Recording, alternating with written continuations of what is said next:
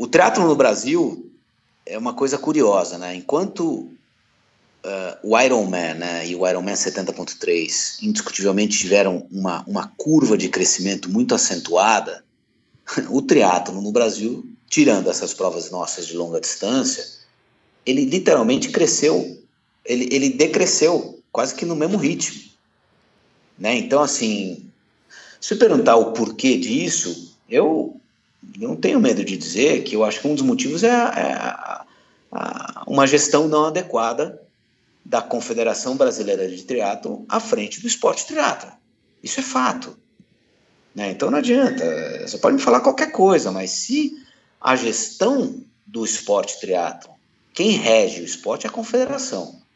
A confederação tem que alimentar as federações com subsídio, né, com controle, com fiscalização, para que elas possam é, desenvolver o esporte, no caso o triatlo, nos seus estados. Por algum motivo, ao longo desses quase 16 anos, isso não aconteceu. É, é, não me pergunte por quê. A gente, eu estou preocupado em fazer o meu trabalho e, eu, querendo ou não, eu estou puxando o nosso esporte. Sem dúvida. Mas, mas, assim, com toda a sinceridade, na minha opinião, eu acho que houve agora na última eleição da CBTRI um choque de gestão e eu, com toda a sinceridade também, eu estou pondo muita fé nessa turma que entrou na CBTRI.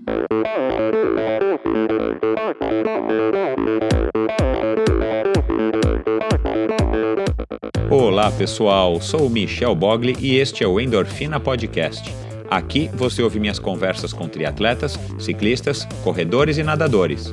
Pessoas interessantes que são, acima de tudo, movidas à endorfina.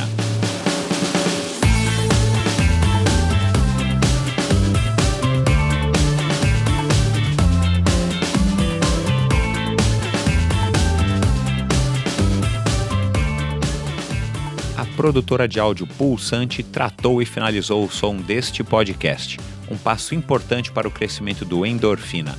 Agora, além de ficar tranquilo em relação à qualidade do áudio, tenho muito mais tempo para cuidar do conteúdo e dos meus convidados, é claro. Se você não está satisfeito com o som do seu podcast, do seu vídeo, ou se precisa de uma bela trilha sonora ou locução, acesse produtorapulsante.com ou procure pela produtora Pulsante no Facebook, produtora de áudio Pulsante, para quem gosta de ser ouvido. Olá, bem-vindos a mais um episódio do Endorfina. Antes de fazer a apresentação aqui da minha conversa com o Carlos Galvão, nesse 21º episódio do Endorfina, eu queria dar dois recados importantes aí para vocês, os ouvintes.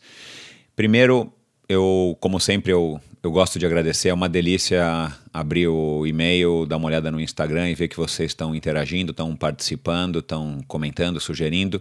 Queria agradecer a todas as pessoas que têm feito aí o review e colocado estrelinhas lá na, na loja da iTunes. Isso, como eu tenho dito aí para muitos e, e nos posts recentes que eu tenho feito, isso ajuda bastante na divulgação do Endorfina, uma vez que faz com que ele fique cada vez mais relevante dentro dos podcasts nacionais, dentro do tema de esportes e talk show e tal.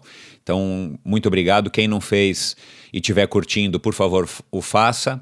Quem também não estiver curtindo muito e quiser fazer lá também um comentário, uma crítica, uma sugestão, fiquem à vontade. É óbvio que eu sei que eu não consigo agradar a todos, embora eu esteja me esforçando.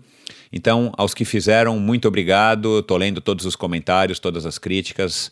E a quem não fez, por favor, o faça e assim que você terminar de ouvir esse episódio, porque, como eu acabei de dizer, ajuda bastante. E, claro, eu fico muito grato e todo o feedback que eu tenho, eu acabo, claro, processando e, e tentando fazer com que essas críticas e sugestões me ajudem a fazer cada vez mais um conteúdo mais relevante, cada vez ter mais convidados interessantes. E então vamos lá para o recado. A partir de agora, pessoal, eu vou estar tá deixando o meu e-mail, michel.endorfinabr.com somente para quem tiver é, interesse em me enviar fotos para colaborar com a galeria. Eu ando meio sem tempo para poder atualizar, mas eu tenho recebido aí algumas fotos e alguns recortes, algumas informações bem interessantes que eu estou preparando para subir no site. E eu vou deixar claro para convidar, para conversar com os meus convidados, enfim, para a gente acertar datas, horários e pautas e tudo mais. Então eu peço que a partir desse episódio vocês interajam comigo, seja pelo Twitter, no Endorfina BR, mas principalmente pelo Instagram, também Endorfina BR. Podem fazer críticas, comentários, perguntas, perguntas sobre treino, dicas de produtos, o que vocês quiserem, o que você já tem feito, alguns de vocês têm feito é, nas últimas semanas, principalmente agora nesse ano de 2018, porque também eu estou aprendendo cada vez mais aí com as redes sociais. Quem me ouve desde o começo sabe que eu não sou o cara é, mais esperto ou mais sabido aí nesse, nesse assunto e muito, de, muito ao contrário disso, na verdade eu sei pouquíssimo, estou aprendendo agora também com a ajuda aí de, de algumas pessoas que têm topado me ajudar, como o próprio Gabriel da Pulsante, que edita o som desse áudio, ou o próprio Diego, que tem feito aí algumas artes como a do Dia das Mulheres que vocês viram e aquelas de ouvir o, o endorfina em qualquer lugar. Então eu estou aprendendo aí aos poucos e uma das coisas que eu aprendi é que quanto mais interatividade eu tiver, quanto mais mensagens, comentários, likes e, e replicações, compartilhamentos, é assim que se fala, no Instagram e também no Facebook, embora o Facebook acaba sendo mais um suporte para o Endorfina, mais uma maneira de você ouvir os podcasts e saber das notícias, mas o meu, o meu conteúdo principal mesmo está no site, está no Spotify, está no iTunes e outros agregadores como o Google App, na loja do Android e no próprio Stitcher. Enfim, então, por favor, é, compartilhem no Instagram, tagueiem as pessoas, é, sigam através das hashtags o Endorfina ou mesmo através do EndorfinaBR, é, EndorfinaBR né, que é a conta do, do Instagram.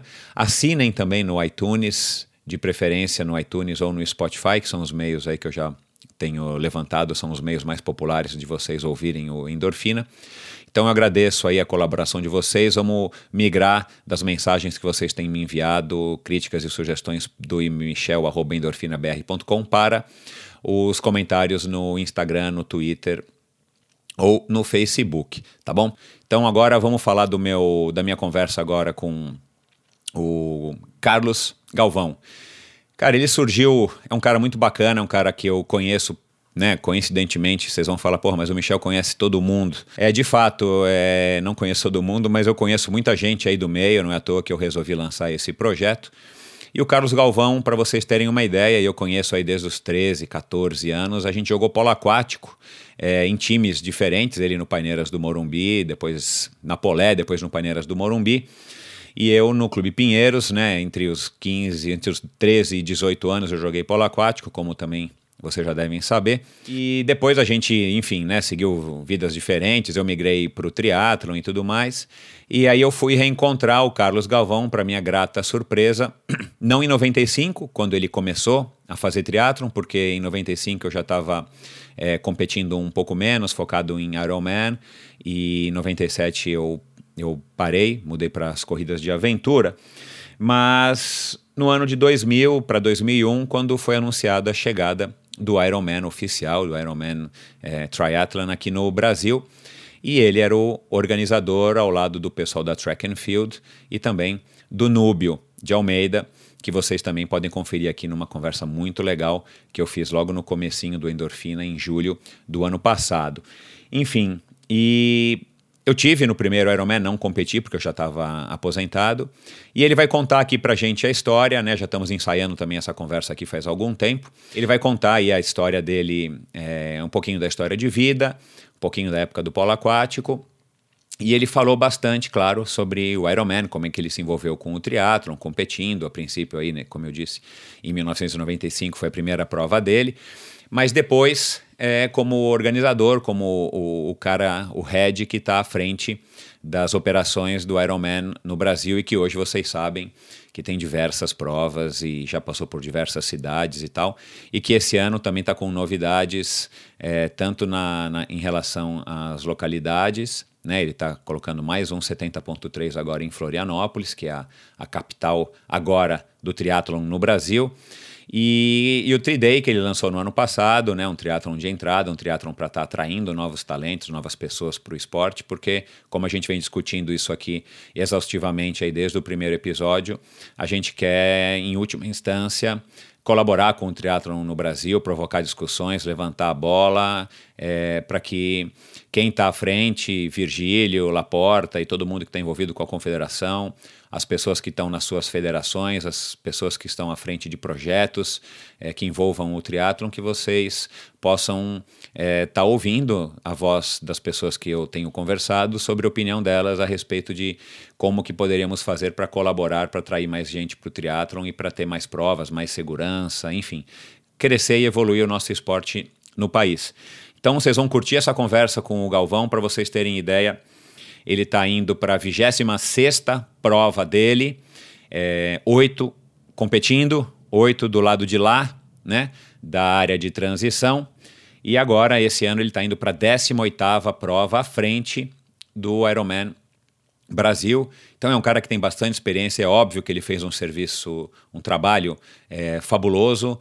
Quem não esteve lá, eu acho que pouca gente que nos ouve é, não esteve lá, pelo menos para assistir, mas quem esteve sabe, quem competiu sabe melhor ainda, né, do nível técnico e da qualidade, não é à toa que ele está há 17 para 18 anos agora, em 2018, com a franquia, representando a marca, né, o Ironman foi vendido para os chineses, a gente fala um pouco sobre isso, ele fala também sobre como é que ele chegou no Ironman, como é que era o Ironman na época que ele foi, vocês não vão acreditar nessa história, eu acho que pouquíssima gente sabe, né? A gente imagina que o Iron Man é um negócio grande, era um negócio, né, uma mega corporação e tal, porque claro, ele tem um, ele já tinha naquela época no ano 2000 uma representação gigantesca no mundo, tá? Mas ele vai contar como é que era, enfim, eu tenho certeza que vocês vão curtir essa história e mesmo depois da venda da, do Iron Man para a, a Wanda Group, lá a marca chinesa, lá mega conglomerado chinês, ele continuou à frente, quer dizer, certeza isso é fato, comprovação como ele mesmo citou diversas vezes, contra números, contra fatos e números, não há argumento, né, Galvão? Então, ele continua à frente do Ironman e não tem sinais de que vai é, sair ou deixar, né? Ele está lutando aí pelo, pelo Ironman, ele está fazendo um excelente trabalho e agora à frente do 3Day, tentando trazer também a atenção de empresas patrocinadores é, e, claro, dos atletas para que se aproximem do triatlo, para que voltem ao triatlon, para que experimentem o triatlon é, nas distâncias curtas. Afinal de contas, outra coisa que quem nos ouve desde o início sabe, a gente tem aqui a posição de que o triatlon não é apenas o Ironman, e sim uma modalidade que por acaso tem várias distâncias, como tem a corrida, como tem o atletismo, e uma delas é o Ironman. E por fim, Aguardem até o final, ouçam esse podcast até o final. Isso foi outra técnica de marketing que me ensinaram nas minhas conversas por aí, inclusive do, do Diego, é, que é um ouvinte que tem me ajudado bastante lá de Juiz de Fora. É, aguardem para os últimos minutos da conversa, né, o, o último terço da conversa, que vocês vão saber finalmente a pergunta que todos têm feito há anos e que ninguém teve coragem de perguntar ao Carlinhos que é quantas tatuagens do Iron Man ele tem. Como eu disse, ele está indo para a 26 prova dele, competiu oito, mas 17 para 18 agora em 2018, daqui a pouquinho, organizando a prova mais emblemática do triatlon mundial aqui em solo brasileiro. Então aguardem, vocês não perdem por esperar e vamos descobrir afinal quantas tatuagens do Iron Man o Carlinhos tem, tá bom? Muito obrigado, espero que vocês gostem bons treinos e espalhem a palavra do endorfina a todos os seus colegas, amigos. Por enquanto é isso, pessoal. Vejo vocês no próximo episódio, no 22 segundo. Muito obrigado, um grande abraço a todos e até a próxima.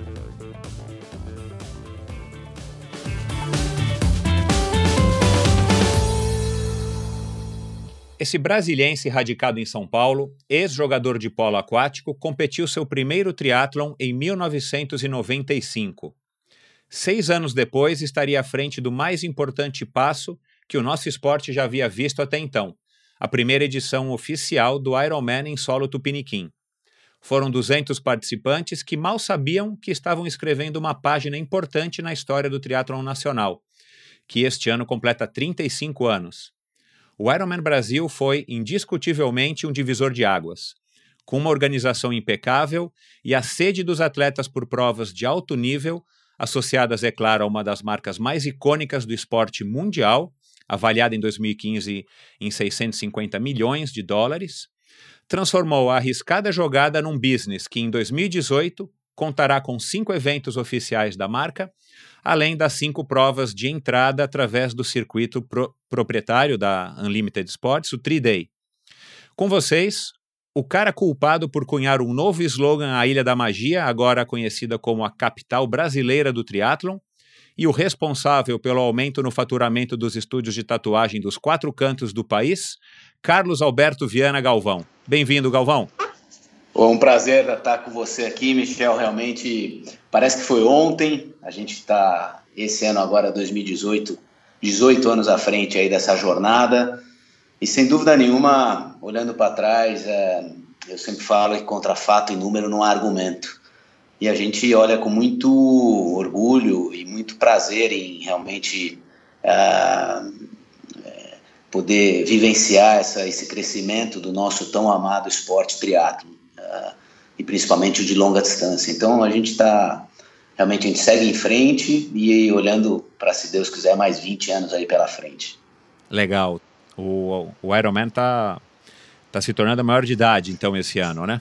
Exatamente. O nosso é. Ironman, o seu Ironman. Exa exato, o nosso Ironman Brasil aqui, a gente esse ano faz 18 anos, atinge a maioridade e aí, consequentemente, a responsabilidade aumenta, como tudo, né? Como, como a nossa maioridade, né? Na pessoa física.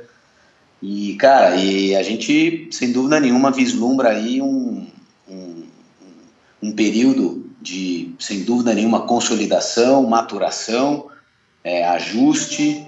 E eu acho que a ideia é essa. Eu acho que é seguir em frente, olhando pelos próximos 18, 20 anos. Legal. Antes de eu perguntar para você como é que foi a adolescência do nosso do nosso Iron Man, se foi muito problemática ou se foi uma adolescência tranquila, vamos começar aí do comecinho. Como, como é que era a tua infância? Quando é que você foi apresentado ao esporte? Como é que foi aí a, o, o pequeno Galvão e os esportes? Eu sempre eu tive um contato com o esporte muito cedo e com a água principalmente. Eu comecei a nadar com três anos de idade eu nadava junto, junto com, você deve lembrar, do Aladar Zabo, que era um cara espetacular, um, polo, um atleta de polo aquático húngaro, que se radicou aqui no Brasil, foi campeão olímpico, um cara que tinha uma, uma ligação muito estreita, estreita com o Paulo Carotini, com o nosso querido Polé.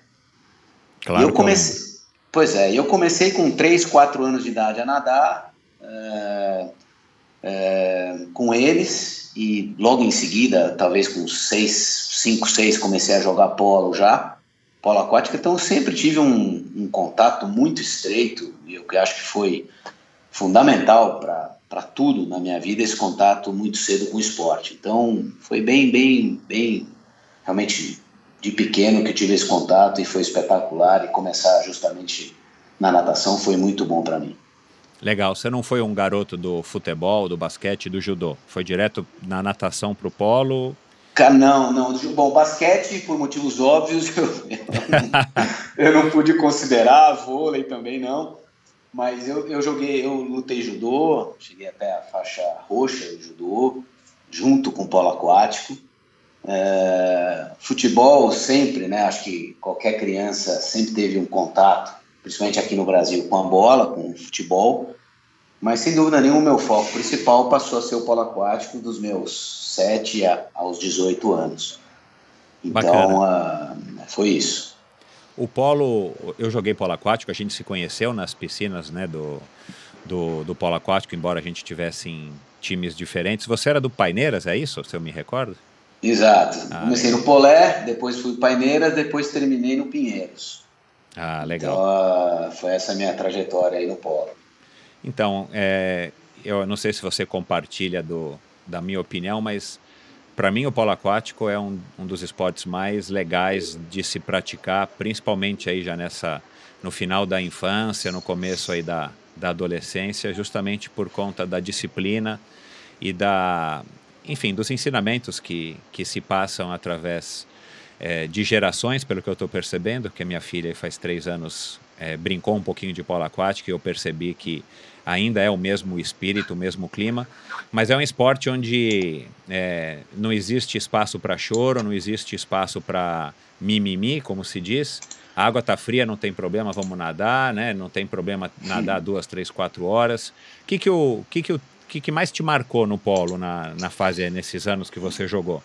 Bom, antes de mais nada, eu concordo 100% contigo. É, além da disciplina que o polo te, te, te oferece, né? enfim, essa questão do, da, da, de você, é, a capacidade que o polo te dá, que é um esporte, muita gente não tem o conhecimento da dificuldade que é jogar polo aquático, né, Michel? Então, quando, principalmente quando você ganha, como é que é o polo aquático? São quatro tempos de sete minutos só, né?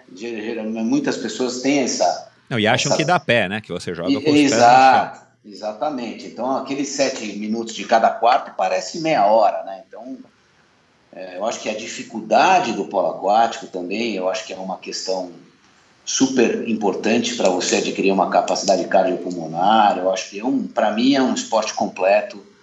E eu acho que sem dúvida nenhuma o polo, é, além de te, de, de, de te dar vários ensinamentos, como realmente disciplina, você tem uma vida regrada desde o início.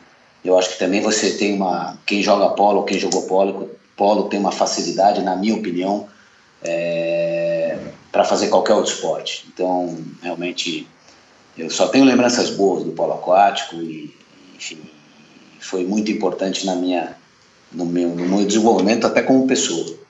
Legal. E, e que importância, então, que ele teve como na tua formação, né? Eu vi que você fez uma graduação fora do país em, em esporte. Como é que você se formou em administração?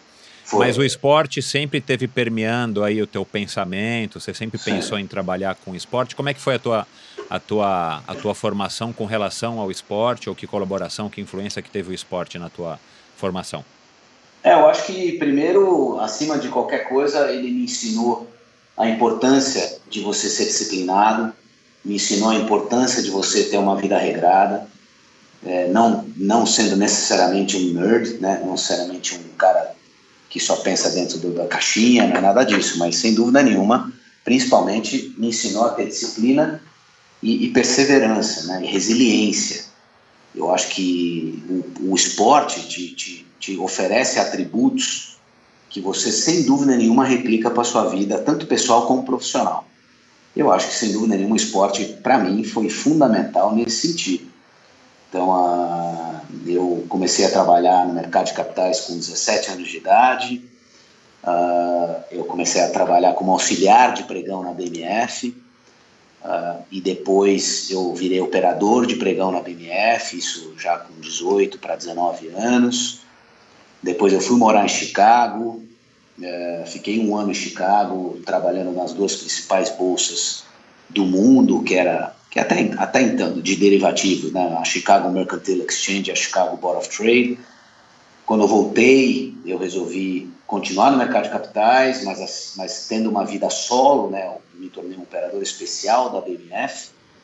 E sem dúvida nenhuma, nesse mercado principalmente, a gente tem vários amigos que que são triatletas que ainda trabalham, já trabalharam na bolsa, né, Michel? E, e, e, principalmente nesse tipo de business, o esporte, no meu caso, foi fundamental a, a fazer com que eu tivesse ou que continuasse praticando a disciplina, porque senão podia custar muito caro uh, esse, essa experiência no mercado de capitais. Então, acho que o esporte, de uma maneira geral, só me trouxe benefício e ainda continua, sem dúvida nenhuma, é, esses pilares, esses atributos é, continuam muito presentes na minha vida.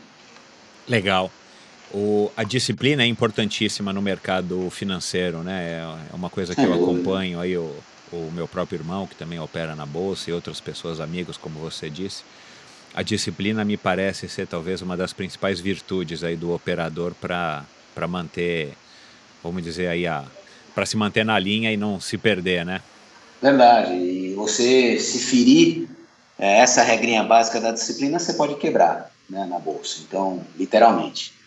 Então, eu, eu quando eu olho para trás, eu vejo o quanto foi importante o esporte na minha vida, aplicando na vida profissional. Né? Então, Eu trabalhei na bolsa até dos meus 17 aos 30 anos, e aí foi quando eu tive a dos 29 e 30, eu tive a oportunidade, eu vislumbrei a oportunidade de poder aliar, aí sim, o meu grande barato, que era o esporte, a, a, a business. E eu não hesitei quando surgiu essa, essa oportunidade.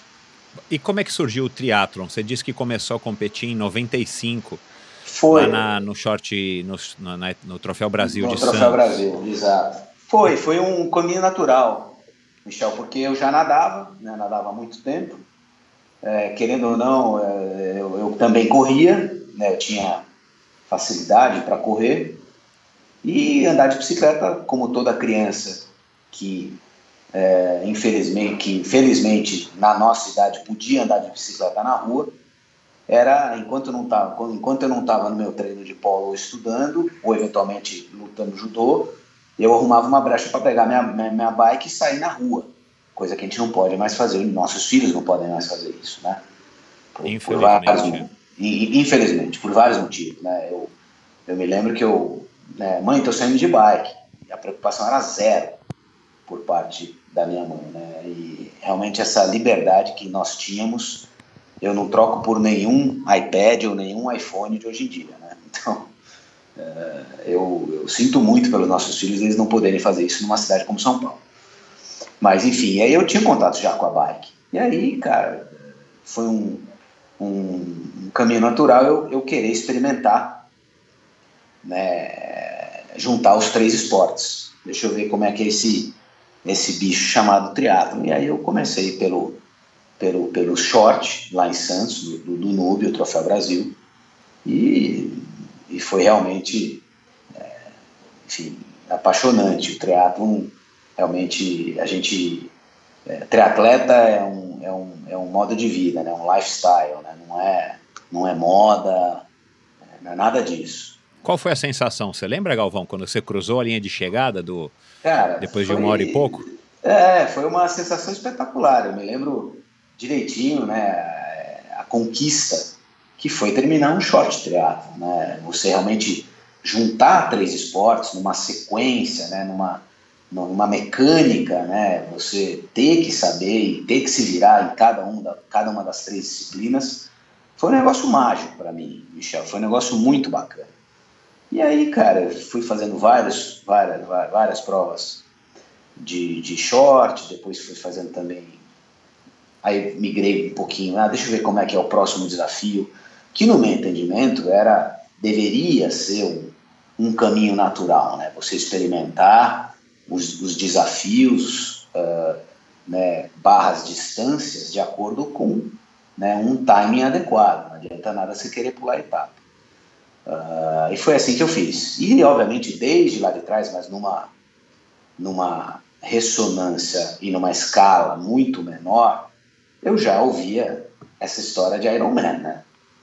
E o respeito que eu tinha por isso, né? Aquela história que hoje menos, até pelo, pela capilaridade que o Iron Man pela, pela, que, é, é, obteve no mundo, hoje ainda você ouve, isso é coisa de maluco.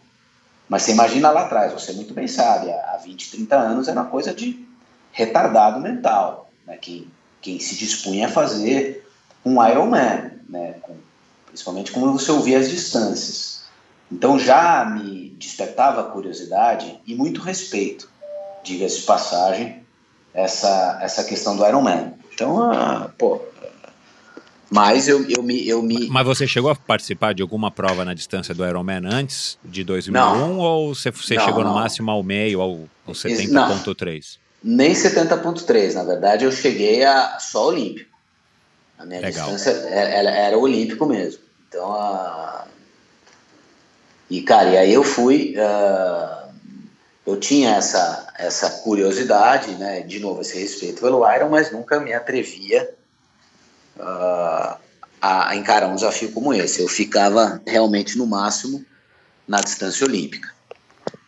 Legal, e a gente está falando aí de 95, quando você começou. Aí você começou a virar tipo um, um rato de prova, estava em toda a prova e tal. Cara, Como é que foi a tua? Fala um pouco aí da época do Galvão, fazia, apenas como competidor.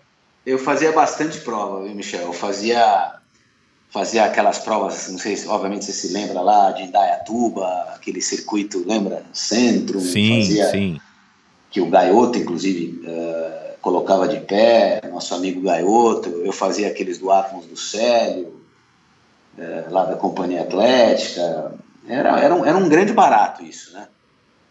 E, então eu fiz, eu fiz, eu fiz bastante prova, eu ia para Campeonato Brasileiro, eu fui para Campeonato Sul-Americano em Mar del Plata, que, diga-se passagem, teve o primeiro Ironman agora em dezembro, né, e, é, época que, acho que se não me engano, o Leandro Macedo foi campeão sul-americano, acho que 98 ou 99, então eu curtia muito, eu gostava bastante de, né, já naquela época, mesmo nas distâncias menores, era uma desculpa, era um grande barato, era uma grande desculpa viajar fazendo prova, né. É, como é hoje, né? Aliás, esse é um, acho que a gente vai falar mais para frente, mas acho que é um dos grandes apelos aí, não só do, do Ironman ou do 70.3, mas de diversos outros esportes, a começar pelas maratonas.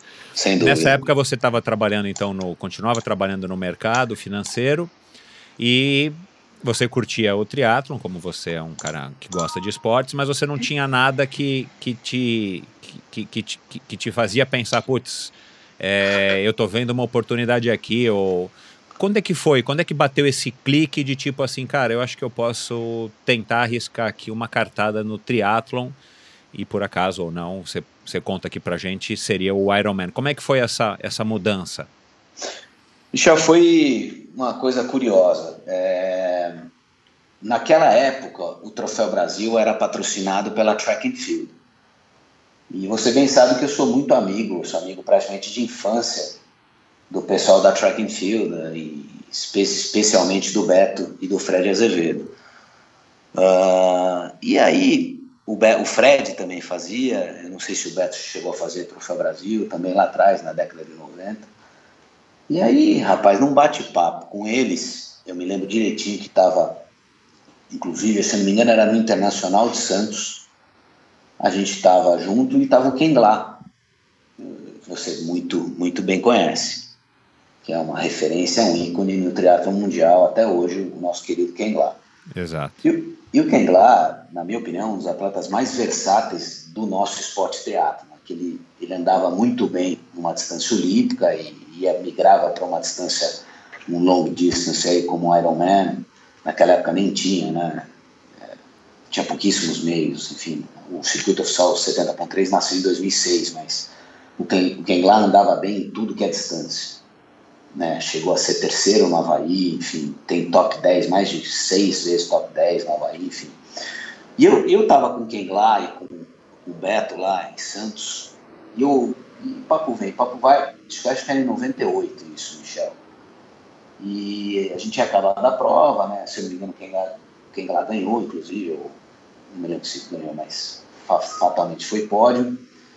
E aí eu ouvi, a gente estava ali num papo informal, e o Ken lá comentou, é, porque naquela época quem estava à frente do Ironman Brasil aqui era, era o Djan Madruga. Isso. Que você bem conhece também. E naquela, naquela época o Ironman era, era realizado lá em Porto Seguro.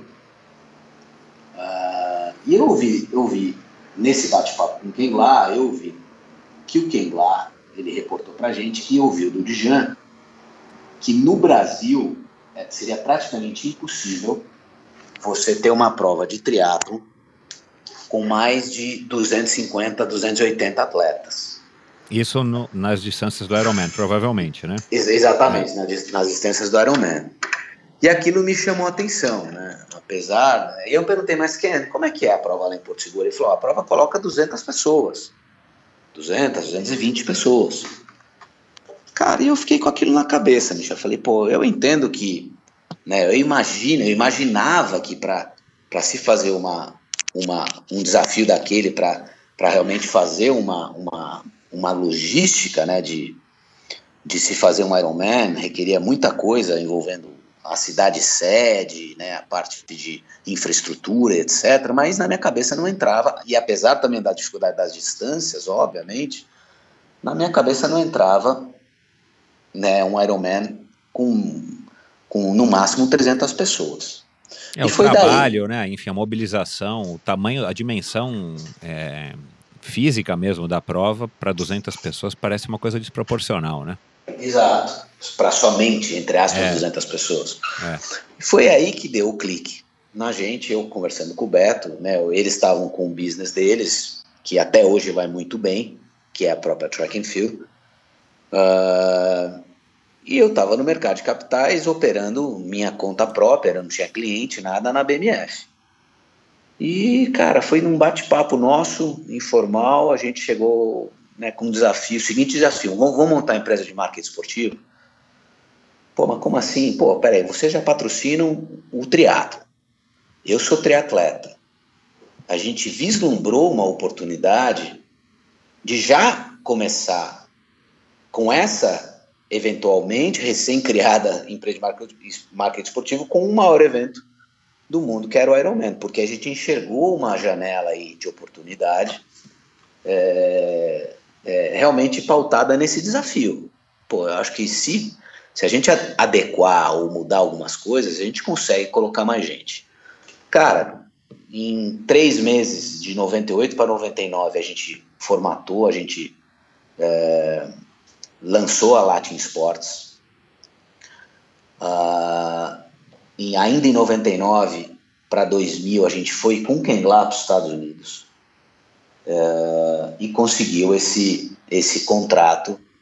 Realmente uh, foi fundamental essa, esse, esse, essa construção com a Track and Field, porque a Track and Field, além de já patrocinar o triatlon aqui no Brasil e com, a, com, até então as provas mais importantes, que era o Internacional de Santos e o Troféu Brasil, isso nos deu, e com o aval do Kengla, isso nos deu uma credencial muito importante com a WTC, né, que é o órgão hoje, enfim, que é a dona da marca Ironman 70.3 no mundo, e realmente foi uma validação muito importante. E com, obviamente, o meu compromisso de estar à frente, eu acho que foi uma combinação muito é, feliz para que a gente é, desse o início a Latin Sports já com o desafio Ironman aqui no Brasil. E foi o que a gente fez. É, eu, como eu te falei, eu operava para mim, eu não tinha cliente. Eu realmente virei a chavinha, e, comecei a me dedicar de corpo e alma com o meu tempo é, para essa nova empreitada que era a Latin Sports e com esse importante evento Ironman. Me diz uma coisa, é bacana a gente entender e saber, eu acho que não sei se, se as pessoas têm conhecimento dessa história, né, dessa fase embrionária do que viria a se tornar o sucesso que é hoje. É, bacana vocês terem se reunido, enfim, eu conheço o Betinho, aliás, quero chamá-lo em breve aqui também, principalmente nesse ano aí que a gente está comemorando os 35 anos, porque eu acho que a Track and Field teve um papel importantíssimo aí nessa, nessa fase do triatlon e depois no começo do Ironman. É, mas, cara, você, você fala sinceramente, você chegando lá no, no escritório da WTC, fica onde? Na Flórida? Fica na Ficava, Flórida. Né? Não, fica ainda, fica ah. ainda, na verdade, e é uma coisa curiosa, não, também é uma, só uma curiosidade, Michel. Não são 35, são 40 anos esse ano.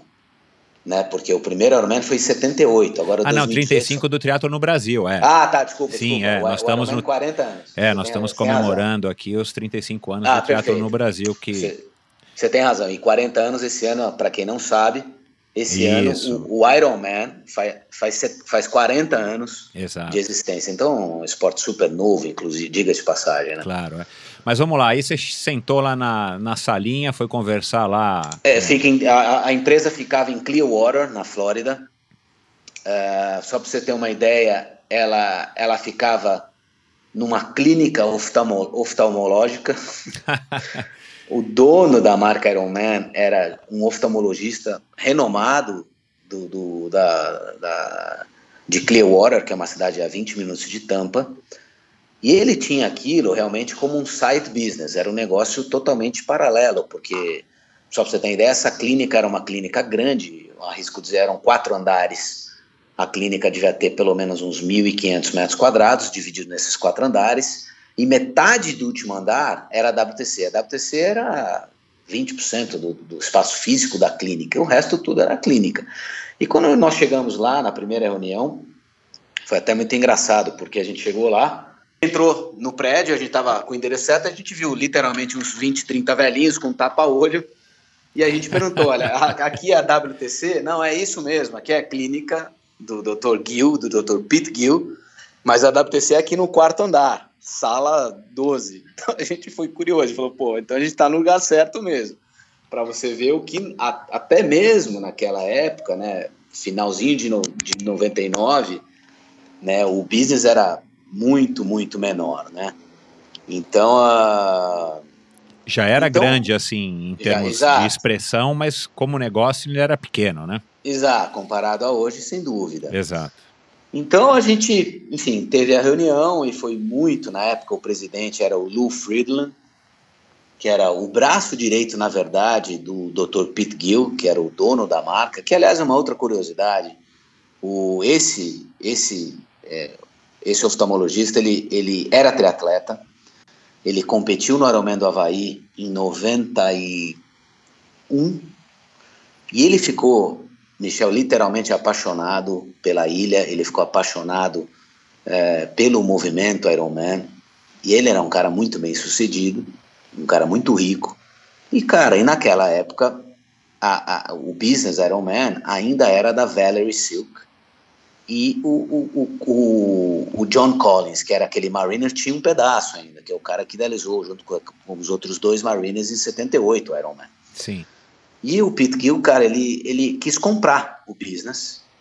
E ele de fato comprou o business por um milhão de dólares, um milhão e duzentos mil dólares, isso em 91, uh, ah, da Valerie Silk e do, do, do, comandante John Collins. E ele chamou o braço direito da empresa dele, que era o Lou Freeland, Freeland para tocar esse business. Não precisa nem falar o final da história, já posso até falar agora, mas Uh, ele foi aumentando, foi consolidando o, esse movimento Ironman pelo mundo nesses quase, nesses 10 anos aí de pelo menos 91 a 99. Uh, eh, e eles venderam em 2007 uh, eh, esse Pete Gills, ele vendeu em 97 para um fundo americano de investimento por 90 milhões de dólares. Uau.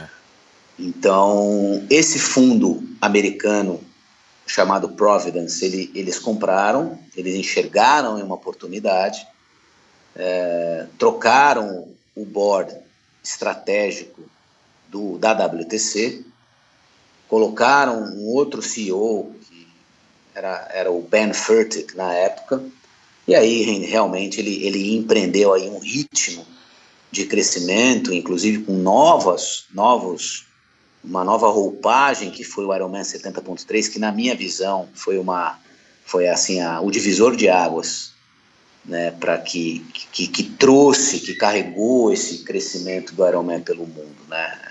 A ressonância do Ironman e na verdade a, a entre aspas popularização do Ironman se deu com a, a introdução do Ironman 70.3 70 do circuito 70.3 de 2006. É, foi uma sacada, na minha opinião, genial. Genial, genial. genial. Agora, Tanto é, me diz uma pode, coisa, pode. só um minutinho. Vocês, hora que vocês estavam né, indo para para reunião, enfim, né, todo o planejamento que vocês fizeram, imagino que vocês fizeram uma bela de uma apresentação em PowerPoint, sei lá.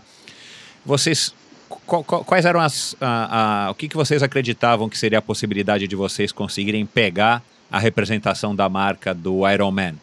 E depois, a hora que vocês tocaram a campainha e viram os velhinhos lá, e vocês viram que não era nenhuma mega corporação, essa, esse percentual aumentou. Como é que foi? É, na verdade, na verdade, como é que foi essa expectativa de vocês? A expectativa era grande, porque a gente tinha em mente né, que o desafio estava lançado. E a gente era, de novo, né, e volta a história da disciplina, né, vamos, vamos, vamos fazer acontecer isso. Eu te confesso que ninguém imaginava nem o Ironman Brasil, nem o Ironman Mundial. Acho que ninguém, né, você que é um triatleta das antigas, ninguém jamais vislumbraria né, o que aconteceu se a gente olhar para trás esses 30 anos para cá, né? Então a gente da mesma maneira, mas a primeira coisa que a gente que a gente é, quando pegou o contrato, né, realmente foi e agora mãos à obra, né? Porque agora é nosso e agora a gente vai, vai, vai fazer acontecer. E eu acho que a primeira coisa que, no nosso entendimento, precisava de ajuste, Michel, era justamente a, race venue, o local da prova.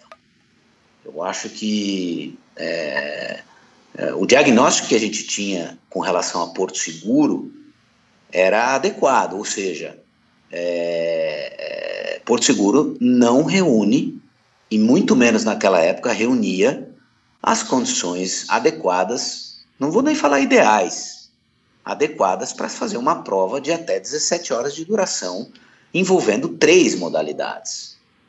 Por uma série de motivos, pela distância, pela questão do clima, pela questão da, da infraestrutura, tanto aeroportuária como logística e hoteleira. Muito importante a questão da, da parte de mão de obra, de staff. Também muito importante essa questão do suporte, tanto do município como do Estado, né?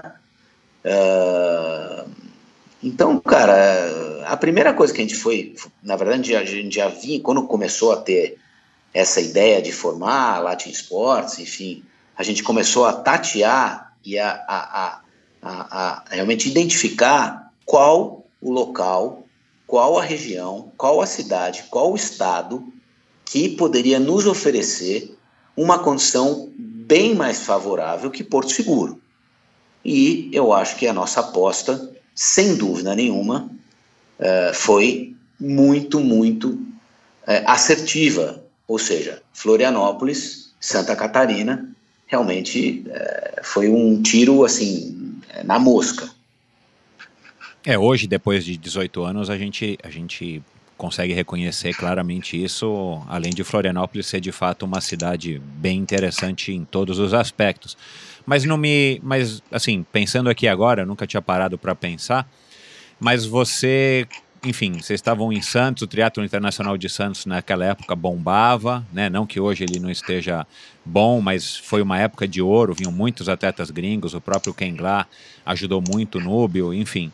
A, a, escolha mais óbvia não seria o fazer uma prova mais próximo de São Paulo, do Rio, ou eventualmente até em Santos, e, e, mais, uma, mais uma dúvida: o, o Núbio teve alguma participação nesse começo também com vocês, né? Ele, ele contou, teve, no, não lembro exatamente, mas ele me contou lá no, no episódio dele lá atrás. Foi, foi. Foi até foi bom você ter lembrado, sem dúvida nenhuma. Até mesmo me, me corrigindo, o Núbio ele foi conosco. O Núbio ele, ele, se eu não me engano, os dois primeiros anos de Ironman ele, ele esteve conosco e foi muito importante porque ele carregava uma, uma carga e uma experiência à frente do esporte triatlo muito grande.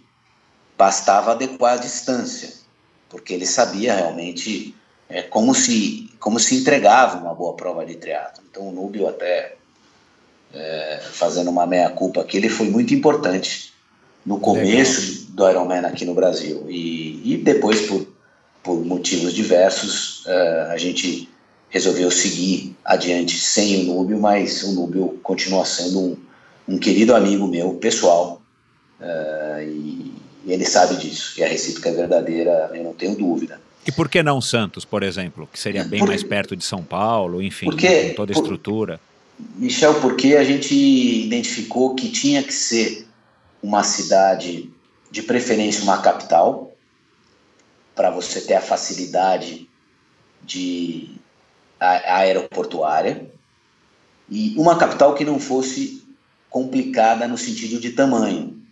E hoje Floripa, apesar de ter crescido, ainda é uma, uma capital pequena. Ainda ah. é uma capital que o impacto, a gente tem, tem, independentemente da importância de determinado evento, no caso o Ironman, né, a importância que o Ironman hoje é, é representa para Santa Catarina e para a cidade de Florianópolis, a gente tem que sempre fazer o papel de advogado do diabo, né? Peraí, o quanto de impacto negativo né, isso vai trazer, o quanto de, de, de transtorno isso vai trazer para a população. E a gente chegou à conclusão que, dentre as algumas variáveis que a gente, a gente é, considerou, Floripa ainda assim oferece, foi, ofereceu é, o melhor saldo entre aspectos positivos e negativos, porque ainda é uma cidade que o impacto, por exemplo, no trânsito é muito menos impactante numa, numa cidade de 1, 2, 3, 5 milhões de pessoas.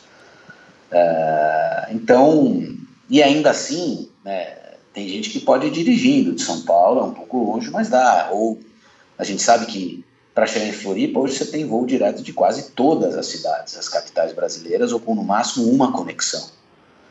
Esses são então, detalhes que acabam mesmo impactando na, na escolha e, claro, não, e, eventualmente também no sucesso do evento, né? Não tenha dúvida, não tenha dúvida. Então, é isso que a gente, a gente levou em consideração uh, quando optou por migrar a prova de, de, de Porto Seguro para Florianópolis. Então isso foi realmente foi decisivo. E aí, de novo, né, contra fato e número, não há argumento. Foi uma decisão que até hoje ela, ela, ela se mostrou acertada. É, eu brinquei na, na, introdução aqui agora há pouco, mas é verdade, né? Hoje o, o Florianópolis é considerada a capital brasileira do triatlon por conta do Ironman, né? Exato, e ainda mais levando é, sempre lembrando que esse ano de 2018 a gente leva mais dois eventos muito relevantes do nosso esporte triatlon para Santa Catarina, para Floripa, que é uma etapa do Ironman 70.3, que era realizada até o ano passado em Palmas, e uh, o circuito Triday, que é o nosso circuito de, long, de curta distância, sprint e olímpico, também vai debutar em Santa Catarina, em Floripa, ou seja, três importantes eventos é, do nosso esporte triatlo, aliás, cobrindo todas as distâncias, as quatro distâncias uh, oficiais, né, do triatlo vão estar em Floripa. Então, acho que pode ser, sem medo de errar, considerada a capital nacional do triatlo. O Galvão, vocês tiveram em Palmas, é, Fortaleza, Rio. Tem, tem alguma cidade que, que você vislumbra que seria um concorrente sério a Florianópolis e por não. alguma razão financeira ou algum empecilho, não sei Cara, de que tipo, não não está rolando ainda? Você pode falar isso? Tem qual que seria o lugar, o lugar dos sonhos aqui no, no Brasil? São Paulo, São Paulo, São Paulo. Eu acho que a gente teve uma experiência muito positiva com o Triday aqui em São Paulo né, principalmente na última etapa que a gente realizou o ano passado, em dezembro, que a gente teve o fechamento da marginal é, conectando com a USP, foi muito, muito, muito positivo. A gente sabe que dá para fechar por um tempo mais extenso. A gente fecha, na verdade, a marginal expressa. A gente teria que aumentar, talvez, novamente o número de voltas. Mas, é, assim, eu não vejo num curto prazo essa, essa viabilidade, Michel. Por mais que a gente consiga, na verdade são, são é, enfim, são algumas é, variáveis que a gente tem que considerar quando define local de prova. Primeiro é a parte técnica. Você consegue naquele local, naquela cidade, realizar as três, as, as três modalidades? Essa é a primeira coisa, né? Não adianta nada você pensar no local se você não, consegue conectar a água da, da primeira da transição, da bike, claro, né? Claro. Não dá. Mas uma vez esticado essa na nossa, na, que é principal, é a primeira, é o primeiro, primeiro item a ser checado. Depois você, aí você tem todos os desdobramentos, como por exemplo a parte. Vou dar um exemplo claro: Palmas. Palmas foi uma, uma praça que a gente é, é, fez dois anos o Ironman 70.3 lá, é, e é uma praça tecnicamente muito bacana para se fazer um, um, evento como desse porte. Né? A, a, a, transição era boa, o percurso era bacana, as vias eram via, vias largas, porque é uma cidade planejada como Brasília. É, mas até 2014, Palmas não tinha o número de leitos que a gente precisava para colocar 3, 4 mil pessoas, que são os atletas mais os acompanhantes. Então, já de cara a gente descartava palmas, apesar de você ter toda a parte técnica é, é, de acordo. Aí vamos supor que, aí, a partir de 2015, Palmas inaugurou acho que dois ou três hotéis. Aí vamos, vamos para outra variável, que é o aporte financeiro da cidade anfitriã, ou do estado anfitrião. Porque é legítimo, enquanto organizador de prova, você é, ter uma contrapartida financeira, porque a gente está movimentando a economia, a gente está realmente trazendo um público que eventual, eventualmente não iria para aquela cidade. Então tem aí todo um residual dos atletas barra acompanhantes que realmente fica na cidade anfitriã. E aí, para exemplificar isso, Florianópolis, pegando, indo para o extremo, o ano de 2017, o Ironman por si só em Floripa deixou, movimentou na cidade 35 milhões de reais. Então, é, é, é, você pega o, Florianópolis Convention Bureau, dito por eles, é o evento mais importante do estado de Santa Catarina. Ou seja, então é, é muito representativo isso, entendeu, Michel? Então é, é legítimo da nossa parte virar para uma prefeitura ou para um governo que já faz, eles já, eles já têm uma verba alocada, hora para feiras, né, para divulgar o Estado ou a, ou a cidade institucionalmente, deles destinarem um pedaço dessa verba, obviamente dentro de uma razoabilidade.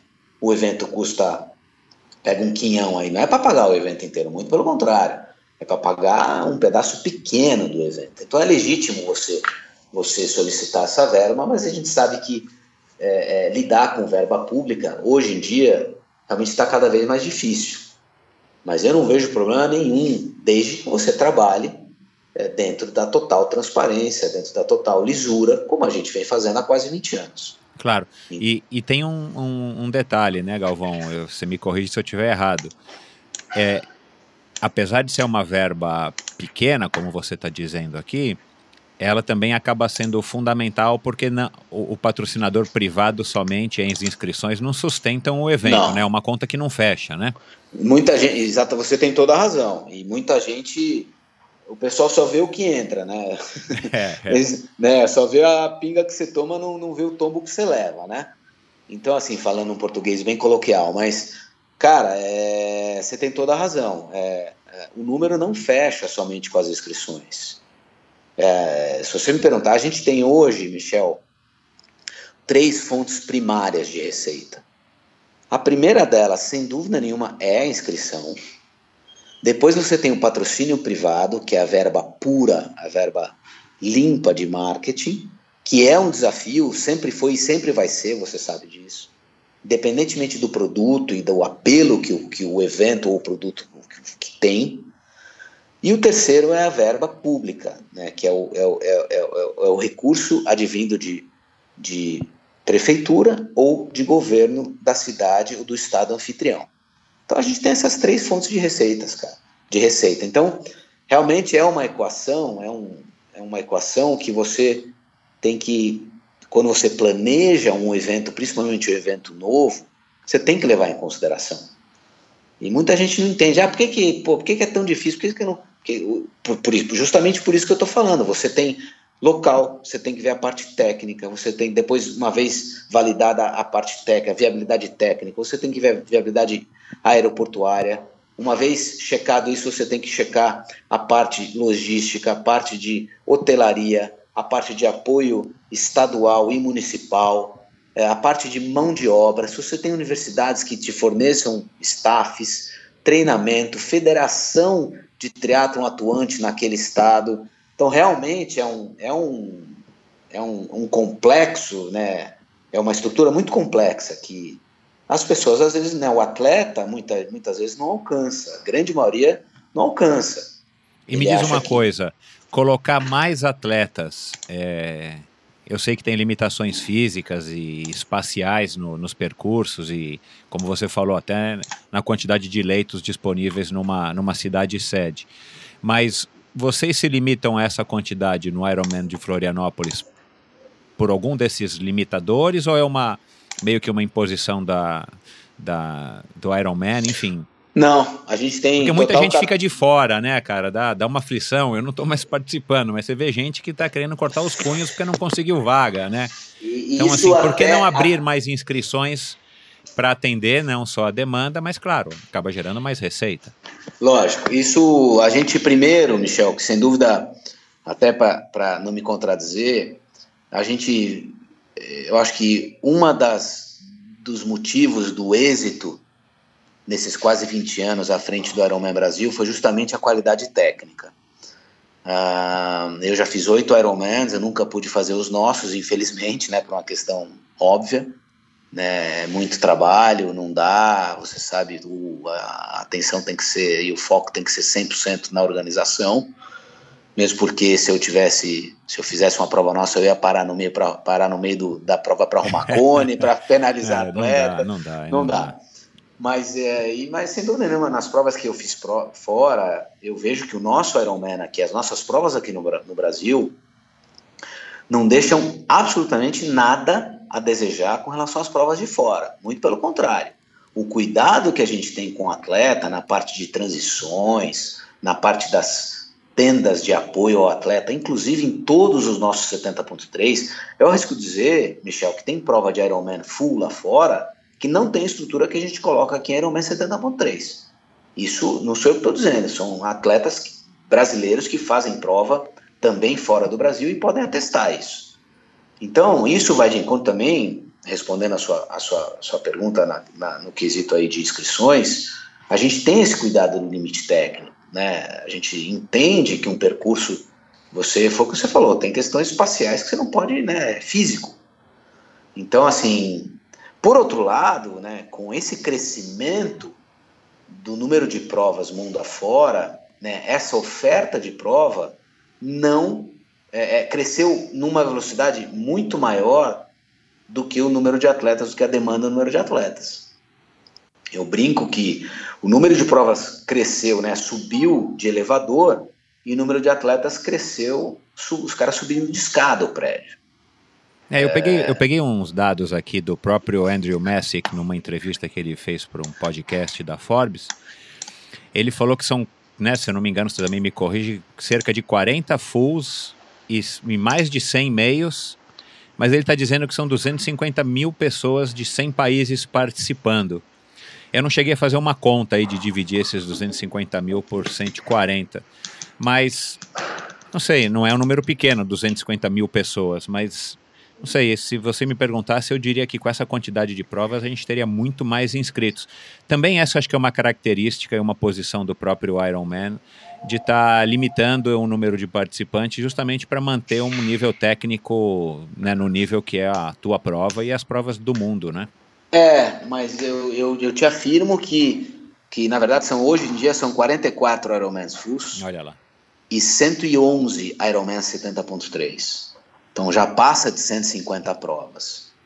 Assim, é, se você me perguntar num, num, ponto de vista do atleta, isso é espetacular, né? É, mas vamos pegar aqui o nosso continente, da tá? América do Sul.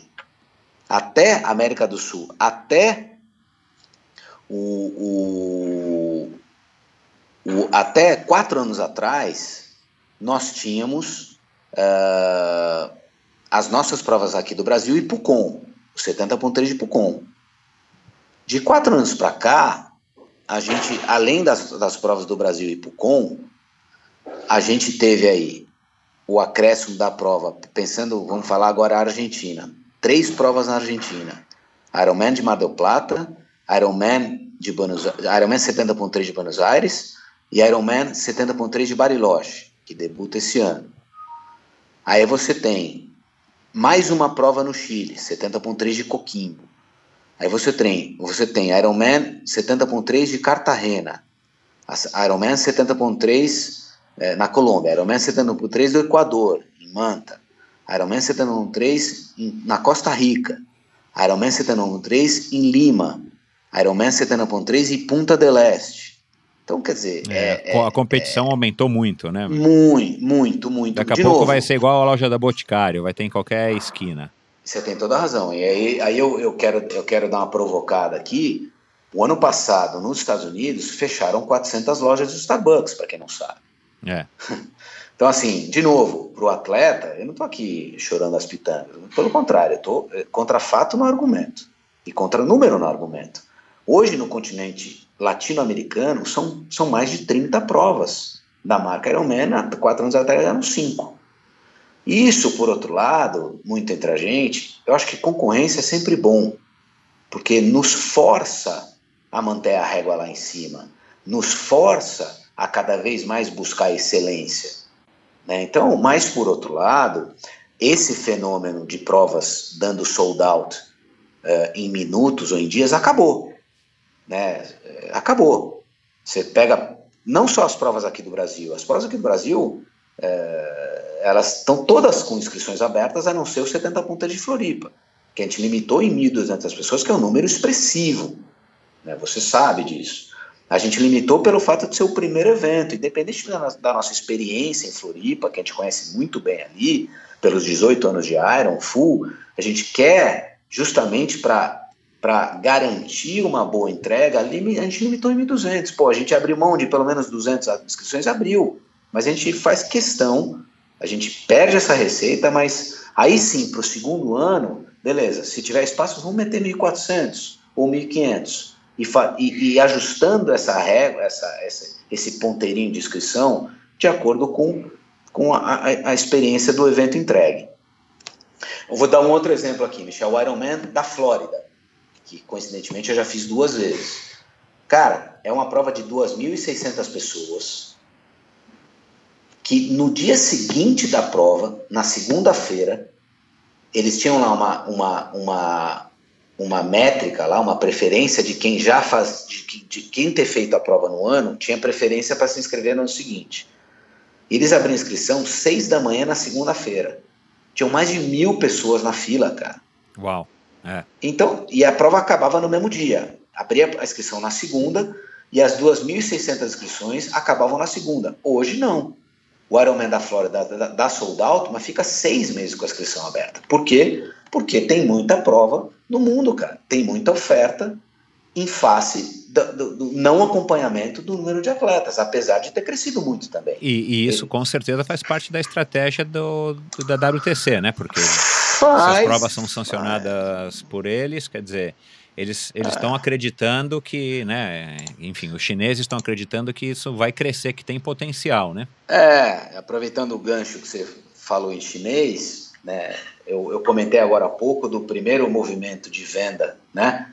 Que foi do de, o Pete Gill, que é o oftalmologista lá da Flórida, comprou eh, em 91 do, do, do Mariner e da Valerie Silk. Depois ele vendeu em 2006 para 2007 para o fundo americano. E esse fundo americano, em 2015, vendeu para um dos maiores fundos de private equity chinês, chamado Grupo Wanda, que para quem não sabe é um dos donos do Atlético de Madrid. Eles têm uh, uma empresa de marketing esportivo chamada Lagardère, que é gigantesca. Enorme. Eles têm, é. Enorme. Eles têm mais de, entre outras coisas, eles têm também o, o business grande deles é de real estate. Eles têm mais de 1.500 shoppings na China. E esse grupo que comprou por entre 80 e 90 milhões de dólares do, do oftalmologista vendeu por 850 milhões de dólares para os chineses. Então, hoje em dia, o, o, a, a, um, o Business Ironman continua sediado na Flórida. Uh, o, o, board ele continua sendo, uh, na verdade, toda, toda, todas as funções executivas continuam com, a, com o pessoal que já estava de pelo menos cinco anos para cá. E, obviamente, os donos agora são chineses. O Galvão, aproveitando aí o gancho né, disso que a gente está conversando, o Ironman, né, o teu Ironman, o Ironman do Brasil, teve o recorde no ano passado, teve um crescimento, né, como eu falei, começou com 200 inscritos e agora já está aí no, nos 2 mil. É, se não tem hoje, mas já teve as inscrições esgotadas rapidamente, enfim, é uma prova super bem organizada.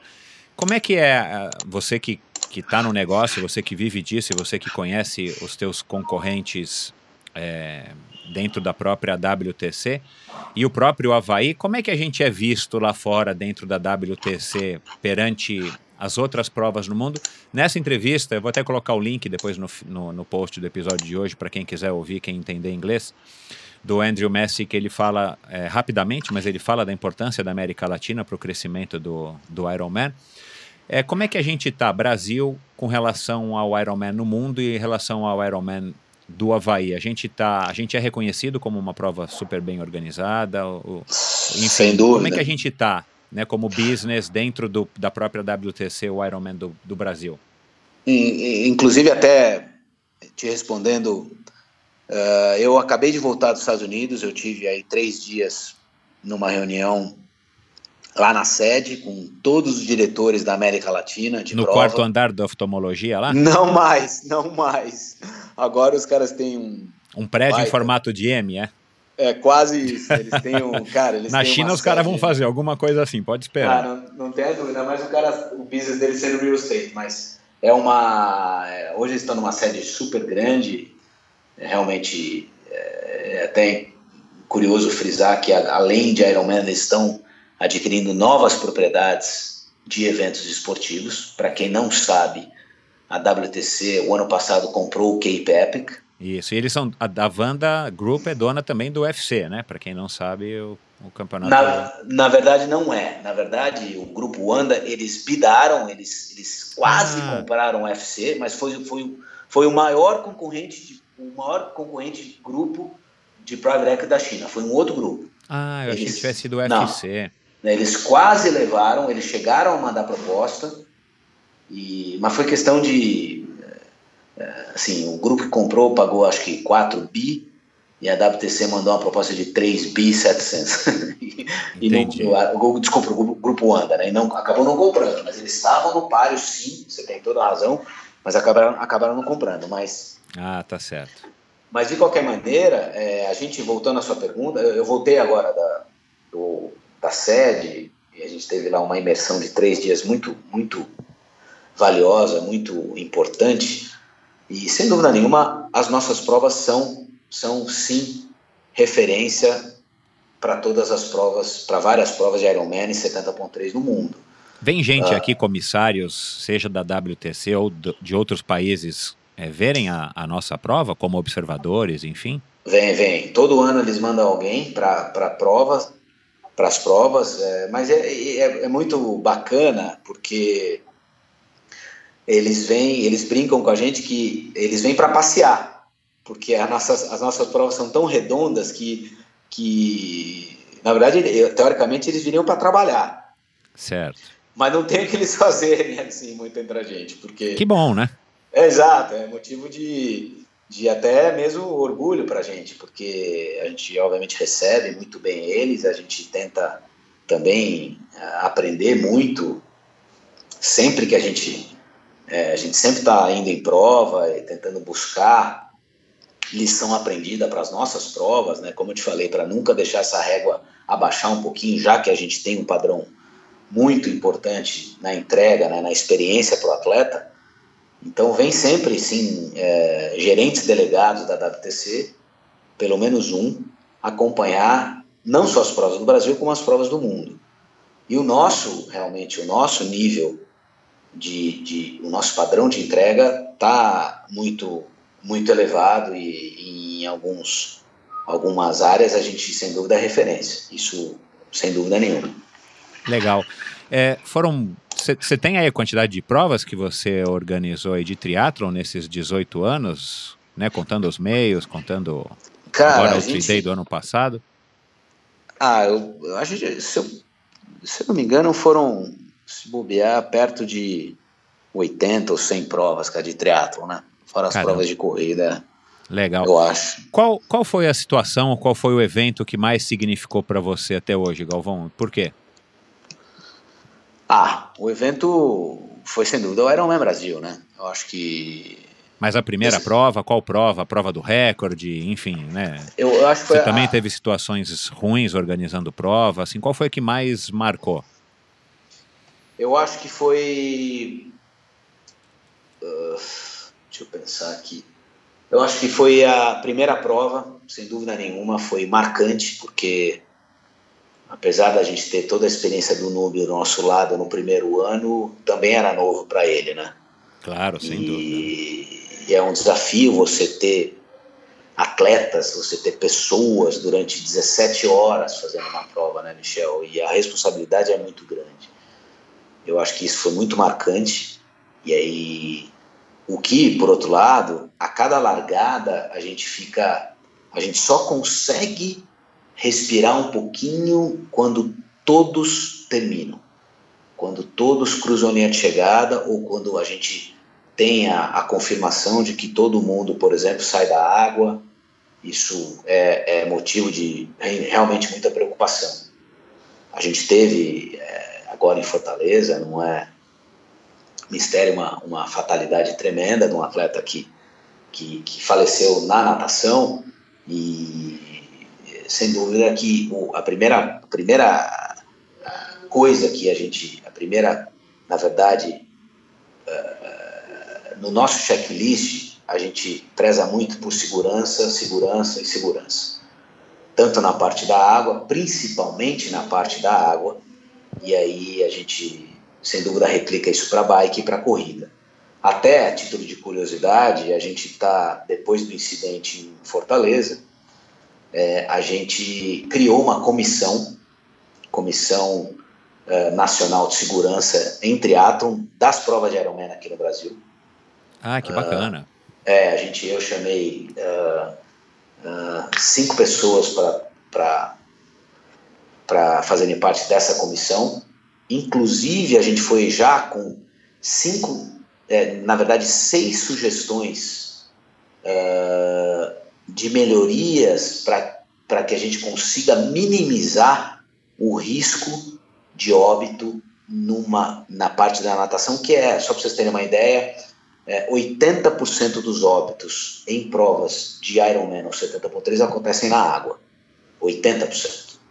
Que é, então, que é, vamos dizer, esperado, né? Enfim. É, é cara, é estatístico, né? Então, é. assim, a pessoa tem medo da água, você tem aquela questão do, do pânico, você tem a questão do, do, né, do chão não passa.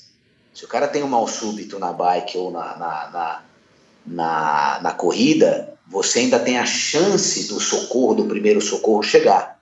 E, e eventualmente reverter aquele quadro que poderia levar ao óbito do atleta. Claro. Na, água não, na água não tem jeito. Na água, ele, a pessoa tem um mal súbito, como foi o caso do atleta em Fortaleza, e o cara, e o cara afunda, não tem jeito. É, acho, que, acho que não tem tabu nenhum em falar disso, faz parte do nosso esporte, faz parte de qualquer esporte, inclusive.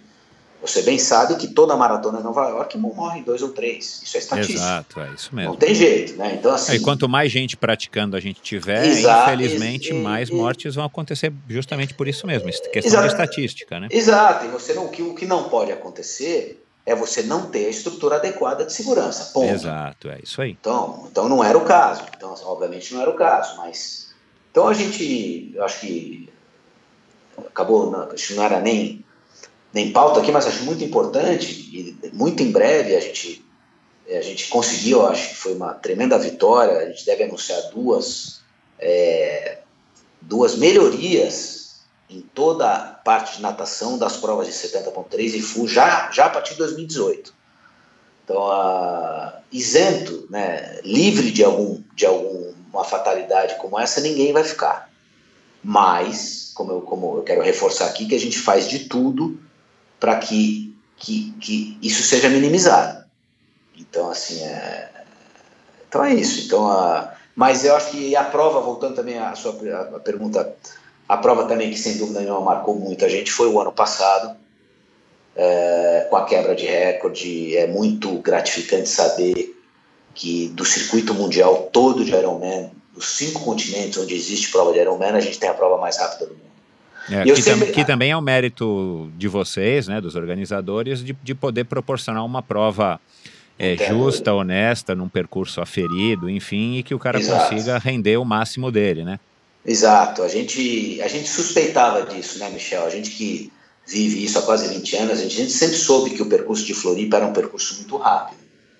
É, o que faltava era, era, não desmerecendo nenhum atleta, né, mas faltava, a gente sabe que você tem aquele, aqueles 20, 30 atletas que são diferenciados, né? Inclusive a gente tem no mínimo dois brasileiros que, no meu entendimento, fazem parte desses 20, 30, que é o Igor e o Thiago. Isso é sem é fato. Dúvida, sem dúvida. Né?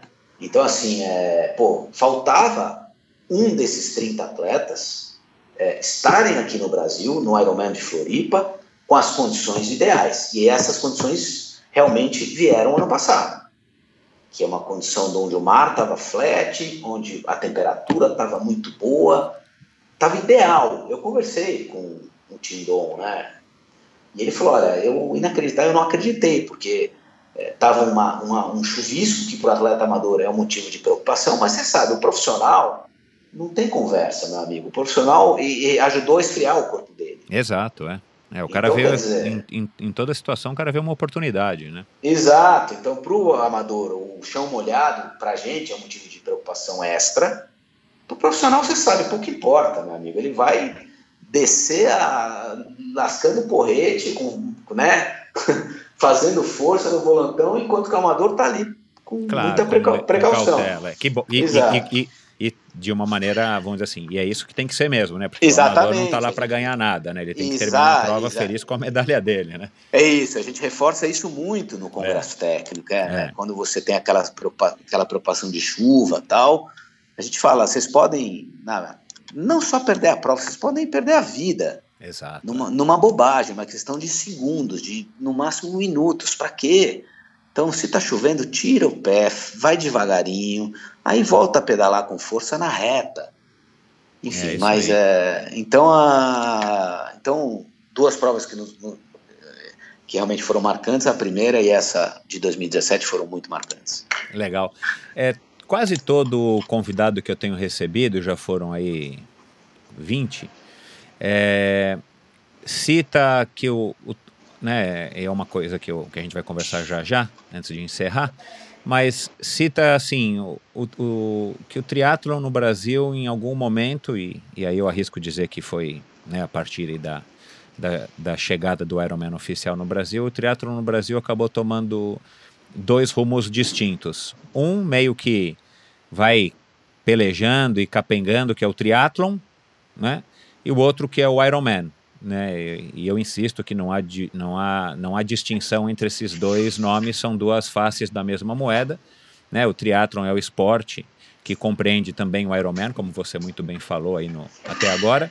E o Ironman é uma distância dentro do triatlon que por acaso tem a prova que quase que indiscutivelmente é unanimidade a prova mais importante do calendário mundial, inclusive talvez mais importante do que as próprias, os próprios Jogos Olímpicos. Mas, e no ano passado vocês também, na minha opinião, acertadamente começaram a investir no 3Day. É, como é que você enxerga isso? Como é que você rebate essa opinião, não, não crítica, porque você não tem nada a ver é, como sendo um culpado por isso, você simplesmente viu uma oportunidade, está realizando muito bem o teu trabalho à frente do agora da Unlimited Sports. Mas como é que você vê essa dicotomia, né, que muitos muitos se julgam Iron Man e o cara não, não se acha que é um triatleta. Para ele, ele era um é. Iron Man. E se o cara vai fazer o Olímpico, ele não é um triatleta, porque ele não fez o Iron Man. Né? É, é, você pontuou muito bem, Michel. Eu acho que existe isso. Apesar de, eu, eu tô contigo, é, nós estamos falando do, do esporte triatlo, da modalidade triatlo. É, eu acho que, assim, é, o, o triatlo no Brasil é uma coisa curiosa, né? Enquanto uh, o Ironman né, e o Ironman 70.3 indiscutivelmente tiveram uma, uma curva de crescimento muito acentuada, o triatlo no Brasil, tirando essas provas nossas de longa distância, ele literalmente cresceu, ele, ele decresceu quase que no mesmo ritmo. Né? Então, assim, se perguntar o porquê disso, eu não tenho medo de dizer que eu acho que um dos motivos é, é a, a, uma gestão não adequada da Confederação Brasileira de Triatlo à frente do esporte triatlo. Isso é fato. Né? Então não adianta, você pode me falar qualquer coisa, mas se a gestão do esporte triatlo, quem rege o esporte é a confederação. A confederação tem que alimentar as federações com subsídio, né, com controle, com fiscalização para que elas possam é, desenvolver o esporte, no caso o triatlo, nos seus estados. Por algum motivo, ao longo desses quase 16 anos, isso não aconteceu. É, não me pergunte por quê. A gente, eu estou preocupado em fazer o meu trabalho e, eu, querendo ou não, eu estou puxando o nosso esporte. Sem dúvida. Mas, mas assim, com toda sinceridade, na minha opinião, Eu acho que houve, agora, na última eleição da CBTRI, um choque de gestão, e eu, com toda a sinceridade também, eu estou pondo muita fé nessa turma que entrou na CBTRI. É, até que provem o contrário. Até é, que acho que tem... todos estamos, né, apostando muito. Exato. Né? Até, até que o tempo diga o contrário, né? Porque, não, olha, de novo, eu não quero ser repetitivo, contra fato e número, e número no argumento, pô. Se ao longo do tempo nada acontecer, tem, continua, as coisas continuam erradas. Então, assim, mas pelo que eu tenho é, tido de contato com o Laporta, com o Virgílio, com o Ernesto, com a Naida, que é esse pessoal que agora está à frente da nova CBTRI, olha, eu, eu, eu, eu quero não estar errado, eu acho que a coisa vai mudar. Na tomara, verdade, né? é, é uma coisa inercial, né? da noite para o dia, você sabe disso. Mas o, o, a boa intenção há. Então, eu acredito que, que. E também, por outro lado, a CBT não pode fazer nada sozinha. A CBT também depende das 24 federações que hoje são 23 ou 24 no Brasil. Uh, enfim, é uma, é uma. Eu acho que é um desafio. Né? A gente é, sempre teve aberto a contribuir e, sem dúvida nenhuma, a, a, a ajudar a fomentar o nosso esporte. É, eu acho que quem fala que, que, que, que, fa, que quem faz um, um sprint ou um, um, um olímpico, não atleta, isso é uma tremenda bobagem. Isso acho que vai muito mais da linha do, desculpa o termo, dessa, nessa bobeira de rede social, de ego, que hoje em dia está muito em voga isso, né, Michel? Que eu acho uma é. tremenda bobagem. As pessoas têm que fazer isso porque gostam, não, não para mostrar para ninguém, no meu entendimento. É, é, é. Eu, eu, tenho uma opinião, eu ouço também de algumas pessoas, eu, eu achei que talvez fosse uma das melhores definições. As redes sociais, Ainda mais hoje em dia, né? Nós estamos falando de 2018, com essa polarização, seja no caso de eleição, seja no caso de fake news, seja no caso de, de ego para cá, ego para lá e tal. Mas eu acho que, que as redes sociais têm um papel muito legal, enfim, a gente está chegando perto dos 50, a gente tem a mesma idade e, é. e, e, a gente vê os nossos filhos e a gente vê as oportunidades que as redes sociais criam. Eu acho que tem muita coisa legal nas redes sociais, eu nem culpo as redes sociais. Eu acho que o que, que acontece é que as redes sociais elas acabam amplificando e dando uma voz, hum, vamos dizer assim, muito maior, uma importância muito maior para a característica das pessoas, né? E aí tem algum tipo de gente que acabou é, se tornando, assim, vamos dizer, mais conhecido e podendo mostrar a sua verdadeira cara através das redes sociais. E são, enfim, caras que a gente não gosta de ver, infelizmente, né? É verdade. É, cara, assim, é, eu, eu acho que é um, é um caminho sem volta, né, questão da rede social. Eu acho que é, um, é uma ferramenta muito poderosa que acho que a gente tem que tirar o proveito disso. É, Principalmente para conquistar novos adeptos, os jovens, né? Porque os jovens estão sim ligados nas redes sociais e não tem nem como ser diferente, né? Ué, Michel, não precisa muito, concordo plenamente com você, não precisa ir muito longe. Nossos filhos que também regulam a mesma idade, né? Minha filha entrou na faculdade agora, vai fazer 18 anos, e meu filho vai fazer 15. Eles não assistem mais televisão, cara. É. É uma coisa que há 10 anos atrás, há 10 anos atrás, não sei muito longe, era uma maluquice você considerar uma pessoa que não assiste televisão. Exato, é e eles não assistem televisão, né? Uh, se você tiver uma, um Instagram, Facebook, YouTube, é o suficiente para eles. Exato. E, e uma internet para você ver as séries, né? Então é uma loucura você pensar nisso, cara. Então, assim, mas por outro lado, né, eu acho que. Cara, o ser humano é um, é um bicho muito curioso, né, cara? É assim, eu vou te falar do nosso lado aqui. Você olhar um 70.3 ou um Ironman Full, a nossa missão, enquanto organizador, de, de evento esportivo é trazer e entregar uma experiência para cada um dos atletas. A gente quer trazer todo mundo para a linha de chegada, para que ele tenha uma experiência maravilhosa e inesquecível. Pouco me importa, Michel, se ele vai fazer 7,59 ou 16,59. Pouco me importa. Então, assim, então isso para mim acho uma tremenda bobagem. Né? Obviamente que você quer buscar um recorde pessoal, isso tá ok. Mas para mim pouco importa se ele fez sub 10, sub 11, pouco importa no caso de um full, né? Só que isso, isso não reflete, né? No, você sabe disso. Então assim, né? É uma, para mim é uma estupidez tamanha você ouvir relato de amador se dopando.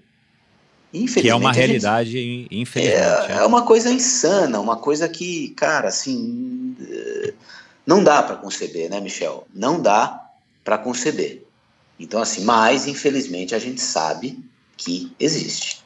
E o 3Day então, vocês criaram justamente para estar tá inovando e, e, e, dando uma refrescada aí no, no na Exato. cena do triatlon. E óbvio, eu imagino, né? Você também me corrige se eu estiver errado, claro, para dar aí lenha para vocês queimarem no Ironman daqui a 3, 4, 5, 10 anos. Tem, você tem toda a razão. Na verdade, eu acho que as provas de curta distância, as provas de entrada, eu acho que o motivo pelo qual a gente criou um, um circuito proprietário, que é o 3Day Series, que aliás, para quem não sabe, o 3Day replica todas as regras do Ironman do 70.3.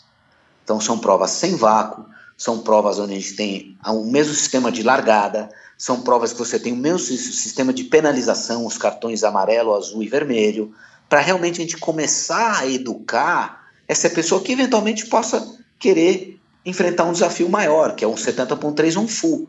Ou não. A gente também criou o 3D, Michel, para que as pessoas que somente co correm tenham contato com o triatlon, já que a gente tem pouca prova, essa é a realidade.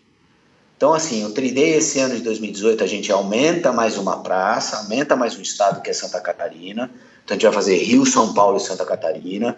A gente está na dependência aí de um, de um grande patrocinador que enfim, daqui a duas semanas a gente está batalhando desde outubro para que esse patrocinador abrace a plataforma de triatlon, não somente o Ironman e Sedano Pandorês, e sim também o 3D, para que a gente tenha um círculo completo.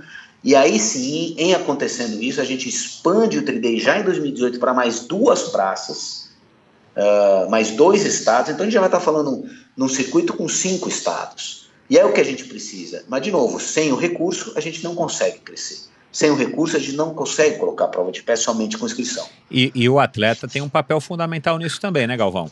Fundamental. é importante nenhuma. dizer aqui, a gente tem muitos ouvintes, é, é, tanto de Ironman quanto de provas de entrada, enfim, novatos e, e fãs.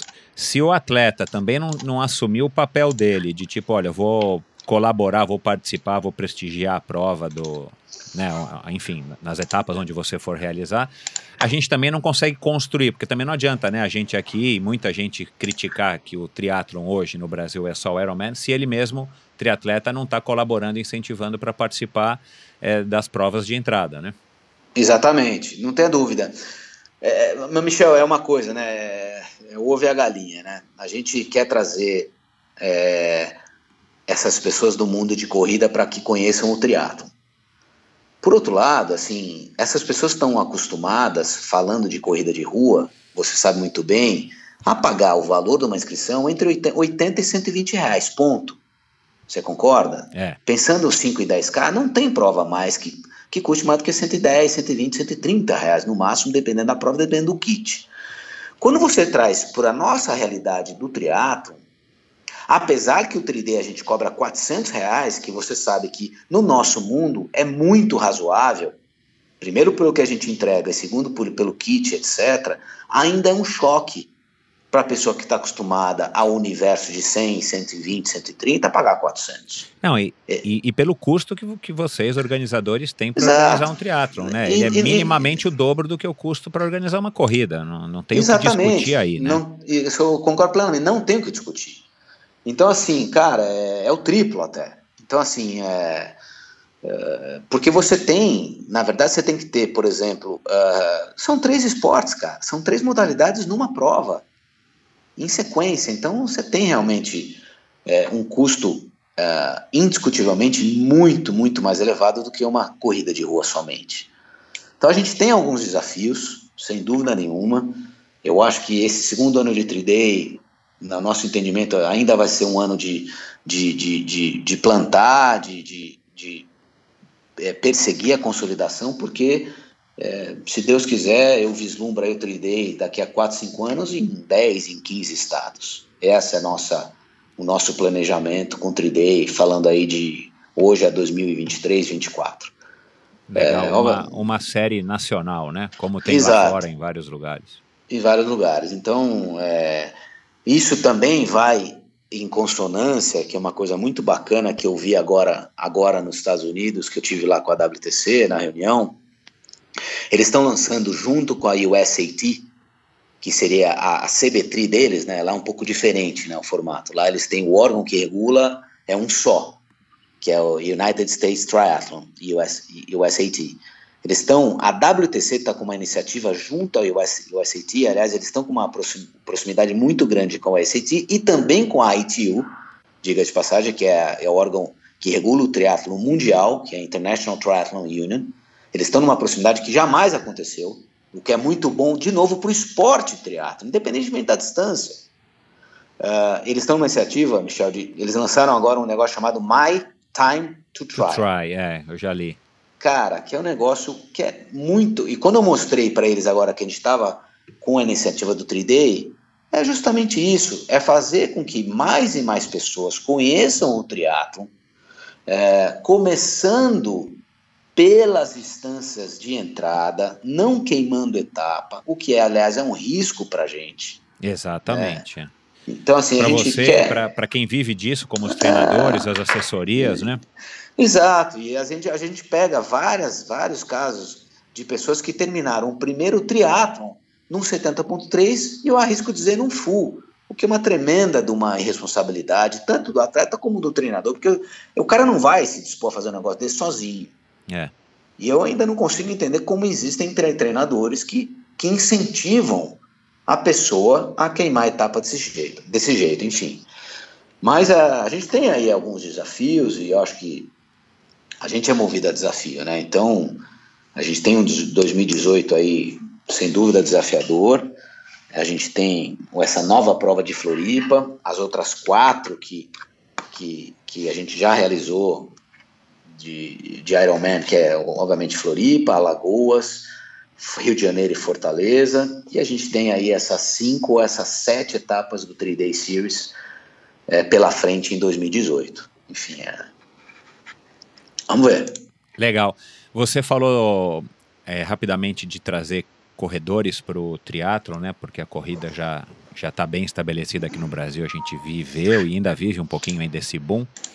E é uma coisa legal de estar de, de tá de tá trabalhando, na minha opinião, porque a corrida é um esporte de fato que a realidade é dura. Machuca, o cara né, não vai conseguir ser um corredor para sempre, principalmente se ele começou muito cedo.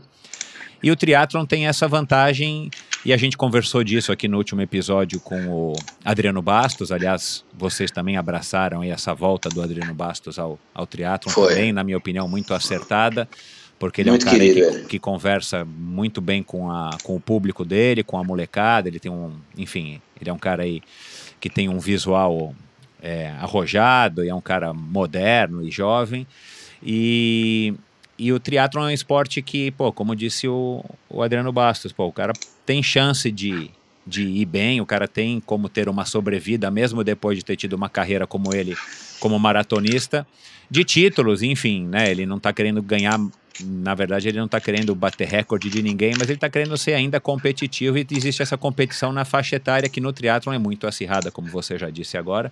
Tem é gente até apelando, mas que, que tirando esses, esses, é, esses extremos aí radicais do cara tá é, usando rede social e, e doping para ganhar do sujeitinho aqui da esquina. Tirando Sim. isso, é, é uma competição muito legal, é uma coisa que dentro da própria prova de triatlon, dentro das pessoas que estão competindo do ambiente, é uma coisa que estimula e cria uma competição saudável e estimulante para que o cara siga praticando triatlon, enfim, por muitos e muitos anos, muito mais longevo do que numa corrida, por exemplo, né? Sem dúvida, sem dúvida. Eu acho que a volta da Adriano foi, foi espetacular. A gente conhece ele de tanto tempo. Aliás, ele começou no triatlon, né? Antes Exato, é. Para quem não sabe, antes de se tornar um, um excelente corredor, uma referência aí para nós, ele começou no triatlon e agora está voltando ao triatlon. Então, para a gente foi muito gratificante. É um amigo, é um cara querido, é um, na minha opinião, um expoente aí do nosso esporte brasileiro. Então, eu, eu concordo 100% contigo. Acho que a gente tem, é, a gente tem muito trabalho para fazer, né, Michel? Acho que o que ainda nos motiva ainda mais, porque apesar de todas as dificuldades, né, como a gente comentou aqui, fazendo uma analogia de, nossos filhos não poderem pedalar na rua, você tem uma dificuldade no Brasil de você não ter onde pedalar, por exemplo. Aqui em São Paulo você não tem onde pedalar.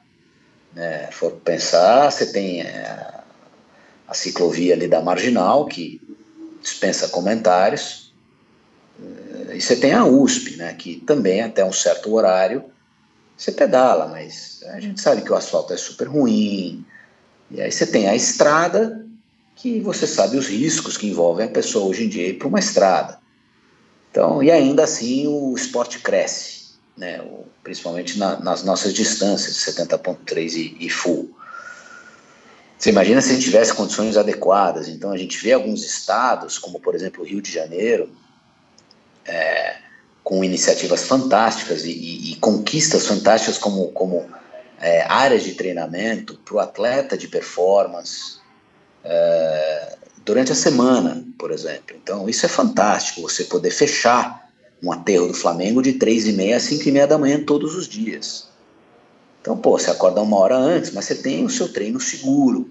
É, é, né? é, é o que a gente tem, né? É assim, eu acho que a, que a, que a, a ciclovia, no caso aqui de São Paulo, da Marginal, a própria USP, tem suas limitações, mas a verdade é que é o que a gente tem, né? E, e eu já treinei algumas vezes no Rio de Janeiro, acordar esse horário não é fácil.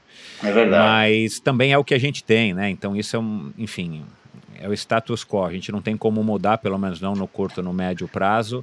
É. E, e, e, vocês chegam a pensar nesse nível de profundidade, de eventualmente, junto com outros organizadores, ou né, já que vocês têm um business é, grande que, que movimenta aí uma grande quantidade de, de grana e que impacta as cidades e que impacta tantas pessoas e vocês empregam tantas pessoas direto e indiretamente, vocês chegam a pensar em fazer algum tipo de trabalho com as grandes capitais, enfim, para facilitar de alguma maneira ou favorecer de alguma maneira, principalmente os treinos de bike, ou, ou isso ainda não, não chegou no radar de hum, vocês? Não, não, tá no radar, mas a gente, eu confesso que não, não é prioridade.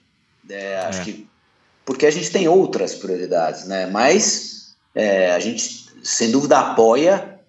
Uh, eu acho que isso tinha que, tinha que ser de uma esfera mais uh, institucional, né, Michel? Tem que, claro, é.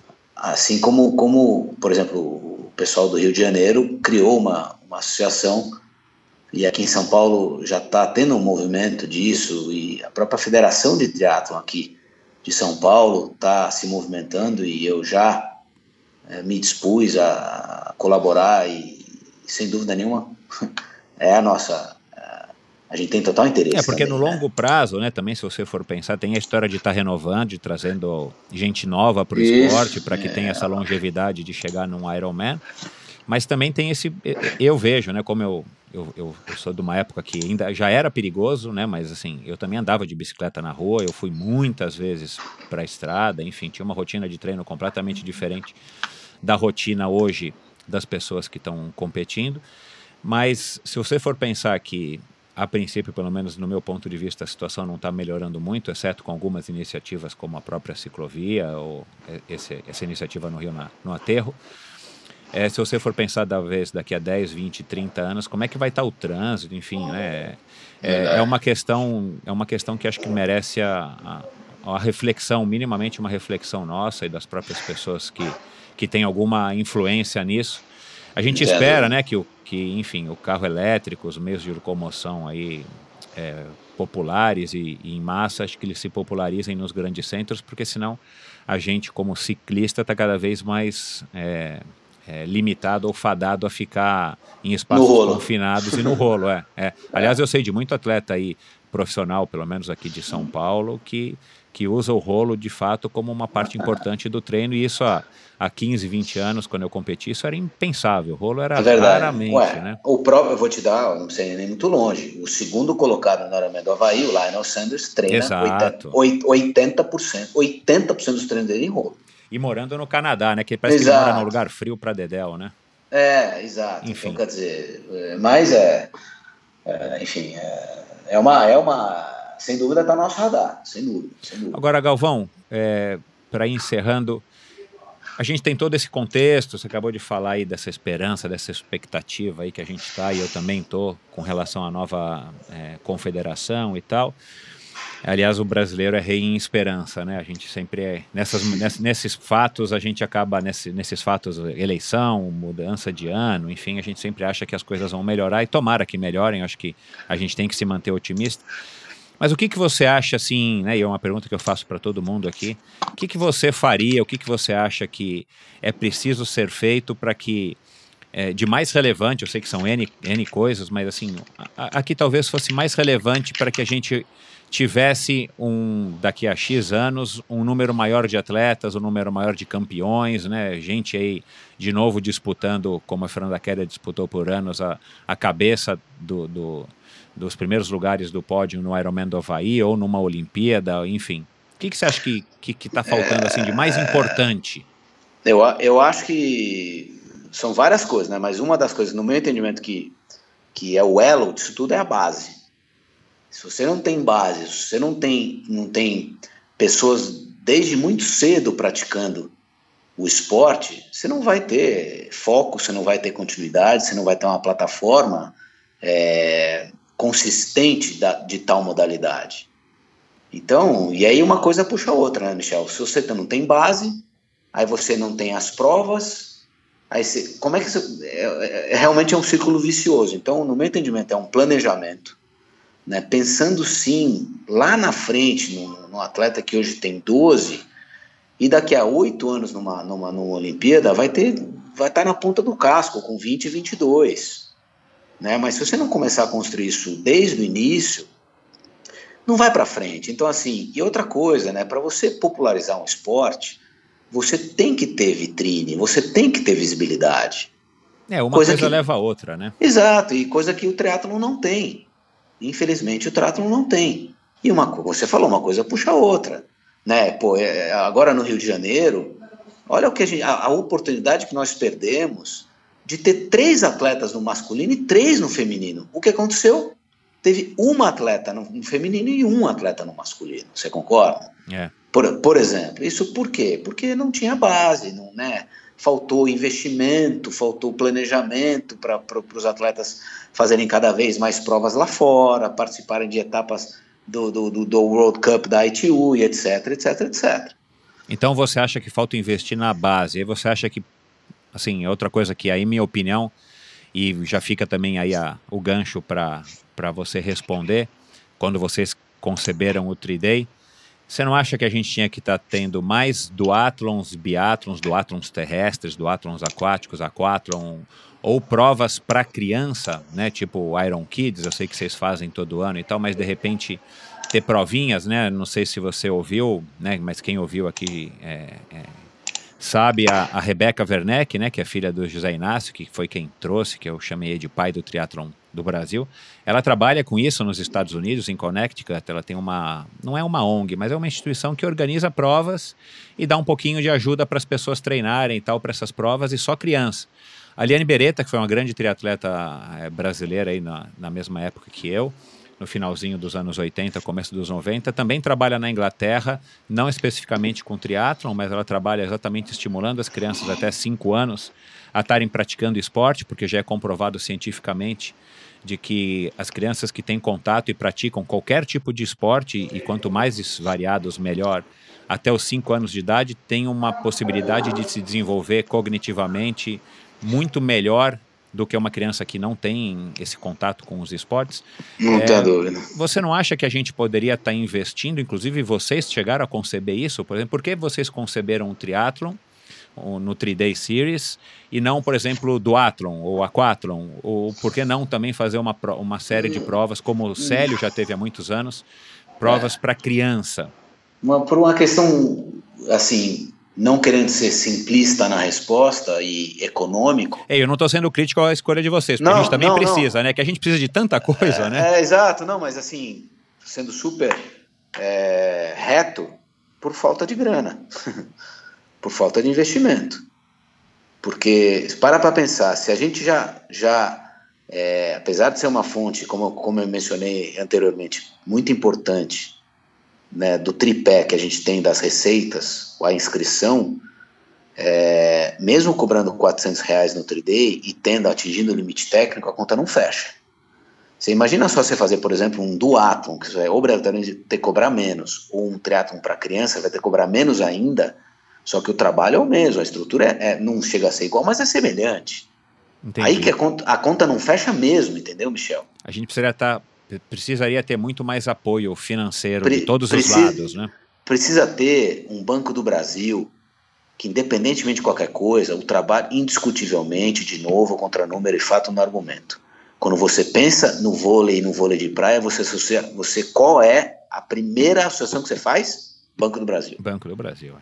Ou seja, eles fizeram ao longo desses 20, 25 anos, cara, independentemente de Nusman, de CBV, você concorda? Eles fizeram um trabalho espetacular com a modalidade vôlei. Então, assim, e ele só foi possível fazer isso com as superligas e etc., com circuitos de vôlei de praia, com grana, com o patrocínio dos caras, velho. Então, sem isso, não faz. A não ser que você seja um filântropo, que não é o nosso caso, né? Que né, fala, porra, vou investir, não quero retorno, não quero fazer para o bem do esporte. Não é o caso. Isso aqui, apesar de, de, eu ter o privilégio de trabalhar com a minha paixão, que é o esporte, cara, isso aqui é um business, velho. Então, assim, a conta precisa fechar. Exato. É. Ou pelo menos empatar. É. Então, cara, enquanto a gente não tiver é, uma, uma empresa como, por exemplo, o Banco do Brasil, eu cito esse exemplo aqui, com, com, cara, de novo, é uma realidade. E, são, e você vê, olha que loucura, é um esporte. Você fazendo a coisa certa, mesmo que você tenha tido eventualmente alguns descompassos aí nessa gestão, é um sucesso, é um case de sucesso, você concorda? É verdade. Indiscutivelmente. Então, imagina com um esporte, se a gente pega três ou quatro ou cinco empresas que, que abracem três ou quatro ou cinco ou seis novas modalidades, como por exemplo o triatlo, pô, aí, aí e com uma gestão boa, com planejamento adequado, aí decola, aí decola. Então assim. Quem é... sabe depois dessa limpa, né, que a gente está vendo aí acontecer, não só é... na Lava Jato, mas também no COI, COB e nas ah. federações e tal, quem sabe não surge, dá uma oxigenada aí também no sangue e de repente novas empresas depois cara, se interessem, eu concordo, né? Eu concordo. Michel, o que não dá para conceber, cara, é o Brasil. Essa potência que é o Brasil. Falando agora de esporte, né, a gente pode se alongar aí várias áreas, social, educação, né, insumos básicos, etc. Mas falando de esporte, não dá para conceber o Brasil não sendo uma potência do esporte, cara. Nós temos aqui o mais importante que é a mão de obra. Nós temos, né, você concorda, o brasileiro é um talento nato. O brasileiro é um talento nato. Você pega as pessoas, os, os poucos casos de sucesso no esporte aqui no Brasil, eu digo, eu sempre digo que são, são achados por acidente, cara. Infelizmente, tá, eu concordo com você. E tá tudo errado, cara. Então, quer dizer, é. você pega né, a, a Daiane dos Santos, que né, acho que é uma referência mundial, não só do Brasil, ela foi achada sem querer lá em Porto Alegre, velho. Então, assim, você imagina só se o Brasil. Aquele remador que ganhou várias medalhas, Exato. desculpa, esqueci o nome dele, né? No ano passado, o cara humilde, né, cara? O cara Isaquias, gente boa, né? Isaquias, Isa, isso. Cara, então, quer dizer, exatamente, está de brincadeira. O cara concorreu ali com europeu, com asiático, com norte-americano, com canadense de Copa igual. E o cara, desculpa, não teve, eu te, te garanto que ele não teve uma, uma, um acompanhamento nutricional desde o início, desde a infância dele adequado. Eu te garanto que ele não teve um treinamento adequado. Então, quer dizer, não pode. Você olha aí exemplos recentes de uma Grã-Bretanha, pô, de uma Jamaica, são expoentes, tá bom, então escolhe uma modalidade, pô, já que não dá para fazer em Exato. 3, 4, 5 ou 6, escolhe Exato. uma. É. E, e, trabalha sério. Pô, ô Michel, a Grã-Bretanha, há 20 anos atrás, não era nada no ciclismo, cara. Hoje é uma Exato. referência mundial. Ah, e no triatlo também, diga-se passagem. Exato, é. Na verdade, eles, ah. eles miraram as Olimpíadas de Londres, né? Botaram ah. ali o, como foco, como objetivo, meu, e seguiram o caminho, só que com antecipação, né? Exato. Não faltando dois meses, né? Exato, antecipação, planejamento, seriedade, foco, disciplina, é, sem desvio. Pô, Então, quer dizer, é uma, eu, eu lamento muito é, que a gente não seja uma potência e com tudo para ser. Pô, você, a gente falou agora do Lionel Sanders. Esses caras lá do, do hemisfério norte ficam quatro ou cinco meses sem colocar o naso para fora, cara. Porque tá menos, menos 30, menos 10, menos 5. Aqui no Brasil a gente não tem mau tempo, a gente não tem tsunami, a gente não tem terremoto, a gente não tem vulcão. Pô, ah, que isso, cara. Tudo é. que você planta, né, que você põe na terra nasce com uma puta qualidade, com uma, uma boa qualidade. Então, é, enfim, mas é, a gente tem que acreditar. Como um bom brasileiro, a gente tem que acreditar e quem sabe um dia, não sei se a gente vai ver, mas nossos filhos realmente possam presenciar o Brasil com uma grande potência no esporte. Legal, e por falar em filho, para a gente encerrar aqui, o Ironman está fazendo 18 anos, ele é um teve uma adolescência muito dura. Como é que como é que está a maturação da prova? Né? É, tirando as brincadeiras aqui, como é que como é que foram esses 18 anos? Você já está mais mais tranquilo? A prova já atingiu o que você queria, pelo menos nesses primeiros anos? Como é que como é que você enxerga também ele no futuro? Vai ser um adulto bem resolvido? Ah, vai. Eu, eu acredito que sim. Eu acho que, como eu falei, a gente nunca pode baixar a guarda. A gente tem que cada vez mais deixar é, trabalhar e muito para deixar essa régua lá em cima. Mas eu não tenho dúvida que o Ironman hoje no Brasil é um projeto consolidado uh, e é fruto aí de muita paciência, de muita disciplina, de muito foco, de muita dedicação e de muito trabalho. Uh, então eu vejo um futuro uh, muito bom, muito promissor para o triatlo, agora com o 3D e com, com, as outras provas que existem aí. Eu acho que o triatlon tem tudo para crescer e, no nosso entendimento, o Ironman ele atingiu uma maturidade e, e no nosso entendimento ele está consolidado. Agora basta é, cabe a nós, na verdade, é, é manter esse, esse padrão de entrega ah, nesses níveis que a gente demorou tanto para atingir.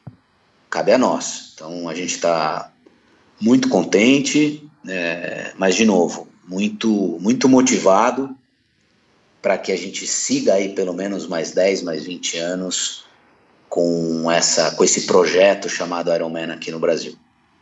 Bacana. Ô Galvão, é, eu não vou poder escapar dessa pergunta aqui. O Twitter tá bombando, acho que agora é Trend Topics aqui no Twitter. Meu Instagram também não para, caixa de e-mail deu pau. Cara, as pessoas, as pessoas não param de, faz, de, de me mandar uma pergunta e eu vou ter que fazer essa pergunta para você. O povo quer saber quantas tatuagens do Iron Man você possui? eu, não, não querendo decepcionar. Ó, o momento mas... da verdade, hein? Não, mas eu, eu sou um cara muito transparente. Eu não tenho nenhuma tatuagem do Iron Man.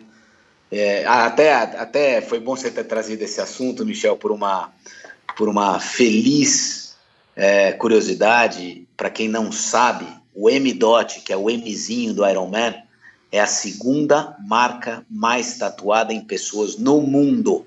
Depois da Harley mundo. Davidson. Exatamente. É, Harley Davidson é uma, cara, é uma, você sabe, é uma, é uma seita nos Estados Unidos. É. E, e né, para para pensar, o número de, de, de, pessoas que tem moto é chega na, não é que são centenas de milhares, chega a milhões de pessoas. Exato, é. E o Iron Man é um, um universo infinitamente menor e é a segunda marca mais tatuada no mundo em pessoas. Eu não tenho, é, eu admiro muito quem faça e eu, eu vou te ser sincero. É, quem sabe o dia que eu terminar o meu ciclo aí à frente do Ironman, eu não tatue com muito carinho, muito orgulho e muito amor um M-Dot. Enfim, eu acho, acho muito bacana e eu, eu respeito muito quem faz e gosto muito, acho super bacana e admiro para valer. Enfim.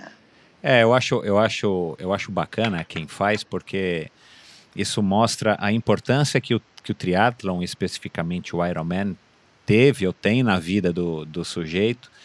E, e a gente sabe que não é fácil treinar para um Ironman, enfim, né? Todo a dedicação e esforço que você tem que, que, que ter para enfrentar a prova eu acho que é a parte mais fácil. Dura é você enfrentar os treinos, enfrentar. Exato, a, exato. Man, manter um relacionamento saudável, né? Com a sua mulher, marido, esposa, namorada. Sociabilidade. É, manter os amigos, enfim, que não sejam do ciclo do Ironman, né? Você explicar para o chefe, né? Todo o teu ânimo para trabalhar num, numa segunda-feira, enfim. Mas é eu acho bacana, é, é, como, como estudo de marca, como branding, enfim, eu me interesso muito por esse assunto. Você ter uma marca que as pessoas queiram tatuar no corpo, né? E vamos supor aqui que tatuagem é para sempre, né? E muitas vezes ela é mesmo. Quer dizer, é muito bacana, né, cara? Acho que isso deve ser um, um orgulho enorme para tanto para Harley Davidson quanto para o Ironman, enfim. E gera é um problema, né? O dia que eles quiserem mudar essa marca, vai gerar um protesto gigantesco na, das pessoas, né? Porque o cara vai protesto, ter uma protesto e processo, né? Exatamente, meu. O Ironman não é mais o, o M-Dot, agora vai ser sei lá o quê. Tá cheio de neguinho querendo atualizar a tatuagem aí. É verdade, é verdade. Enfim, Galvão, mas... muito obrigado. Passa aí teus contatos, cara, na internet. Vocês organizam prova ainda para terceiros? Você vai voltar para o mercado de corridas de rua? Como é não, que, num, como é que tá primeiro, Não, num curto prazo não. A gente quer, justamente quando a gente fez essa cisão da nossa querida Latin Sports, que a gente fundou em 2000, 99 para 2000, para Unlimited, eu agora estou em voo solo aqui na Unlimited, eu não tenho mais sócio. Aliás, queria deixar um abraço aí para meus todos os meus sócios, pessoal da Trek, próprio Núbio, pessoas que eu tenho um carinho, um respeito muito grande.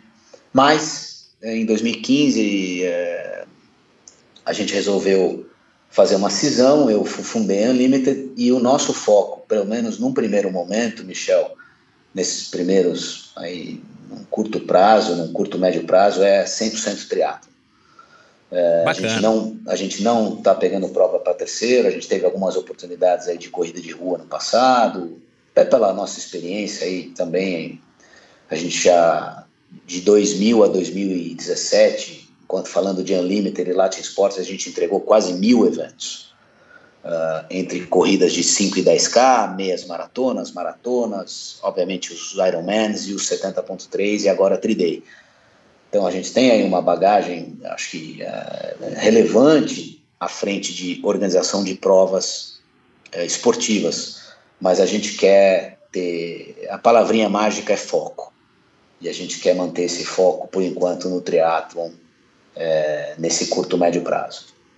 Legal, bacana. É, nossos nossos sites é, é passa Ironman, aí. ironmanbrasil.com.br e o 3dayseries.com.br lá você tem aí todas as informações e, e as redes sociais também. É, eu acho que hoje, como eu falei, apesar de, se bem usadas, eles são, são ferramentas valiosas e muito potentes para a gente passar o recado e potencializar o nosso business.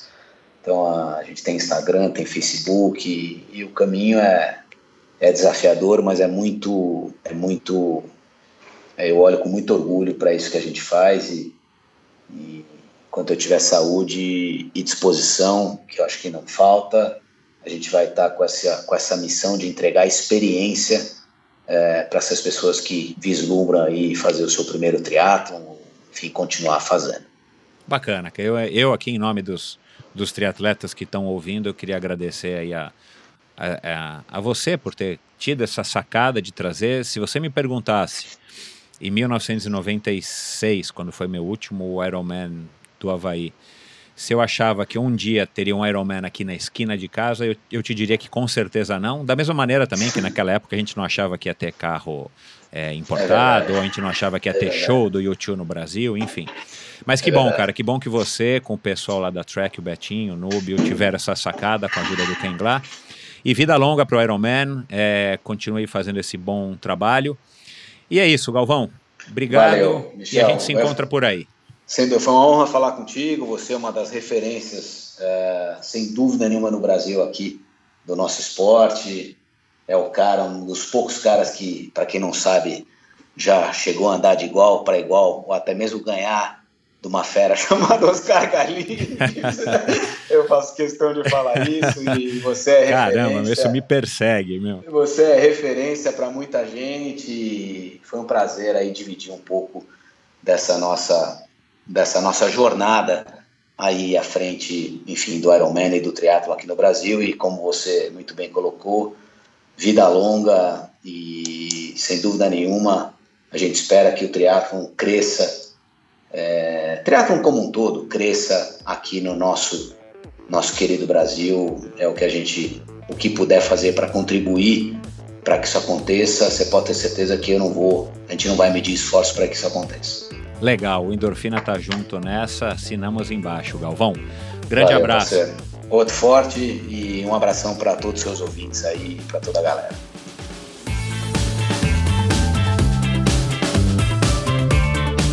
Obrigado por ouvir mais esse episódio do Endorfina. Acesse endorfinabr.com para ver as notas e links mencionados na conversa de hoje. Lá você ainda encontra todos os episódios do Endorfina. E lembre-se de participar você também, enviando suas sugestões, perguntas e críticas para michel.endorfinabr.com. Um abraço e até a próxima!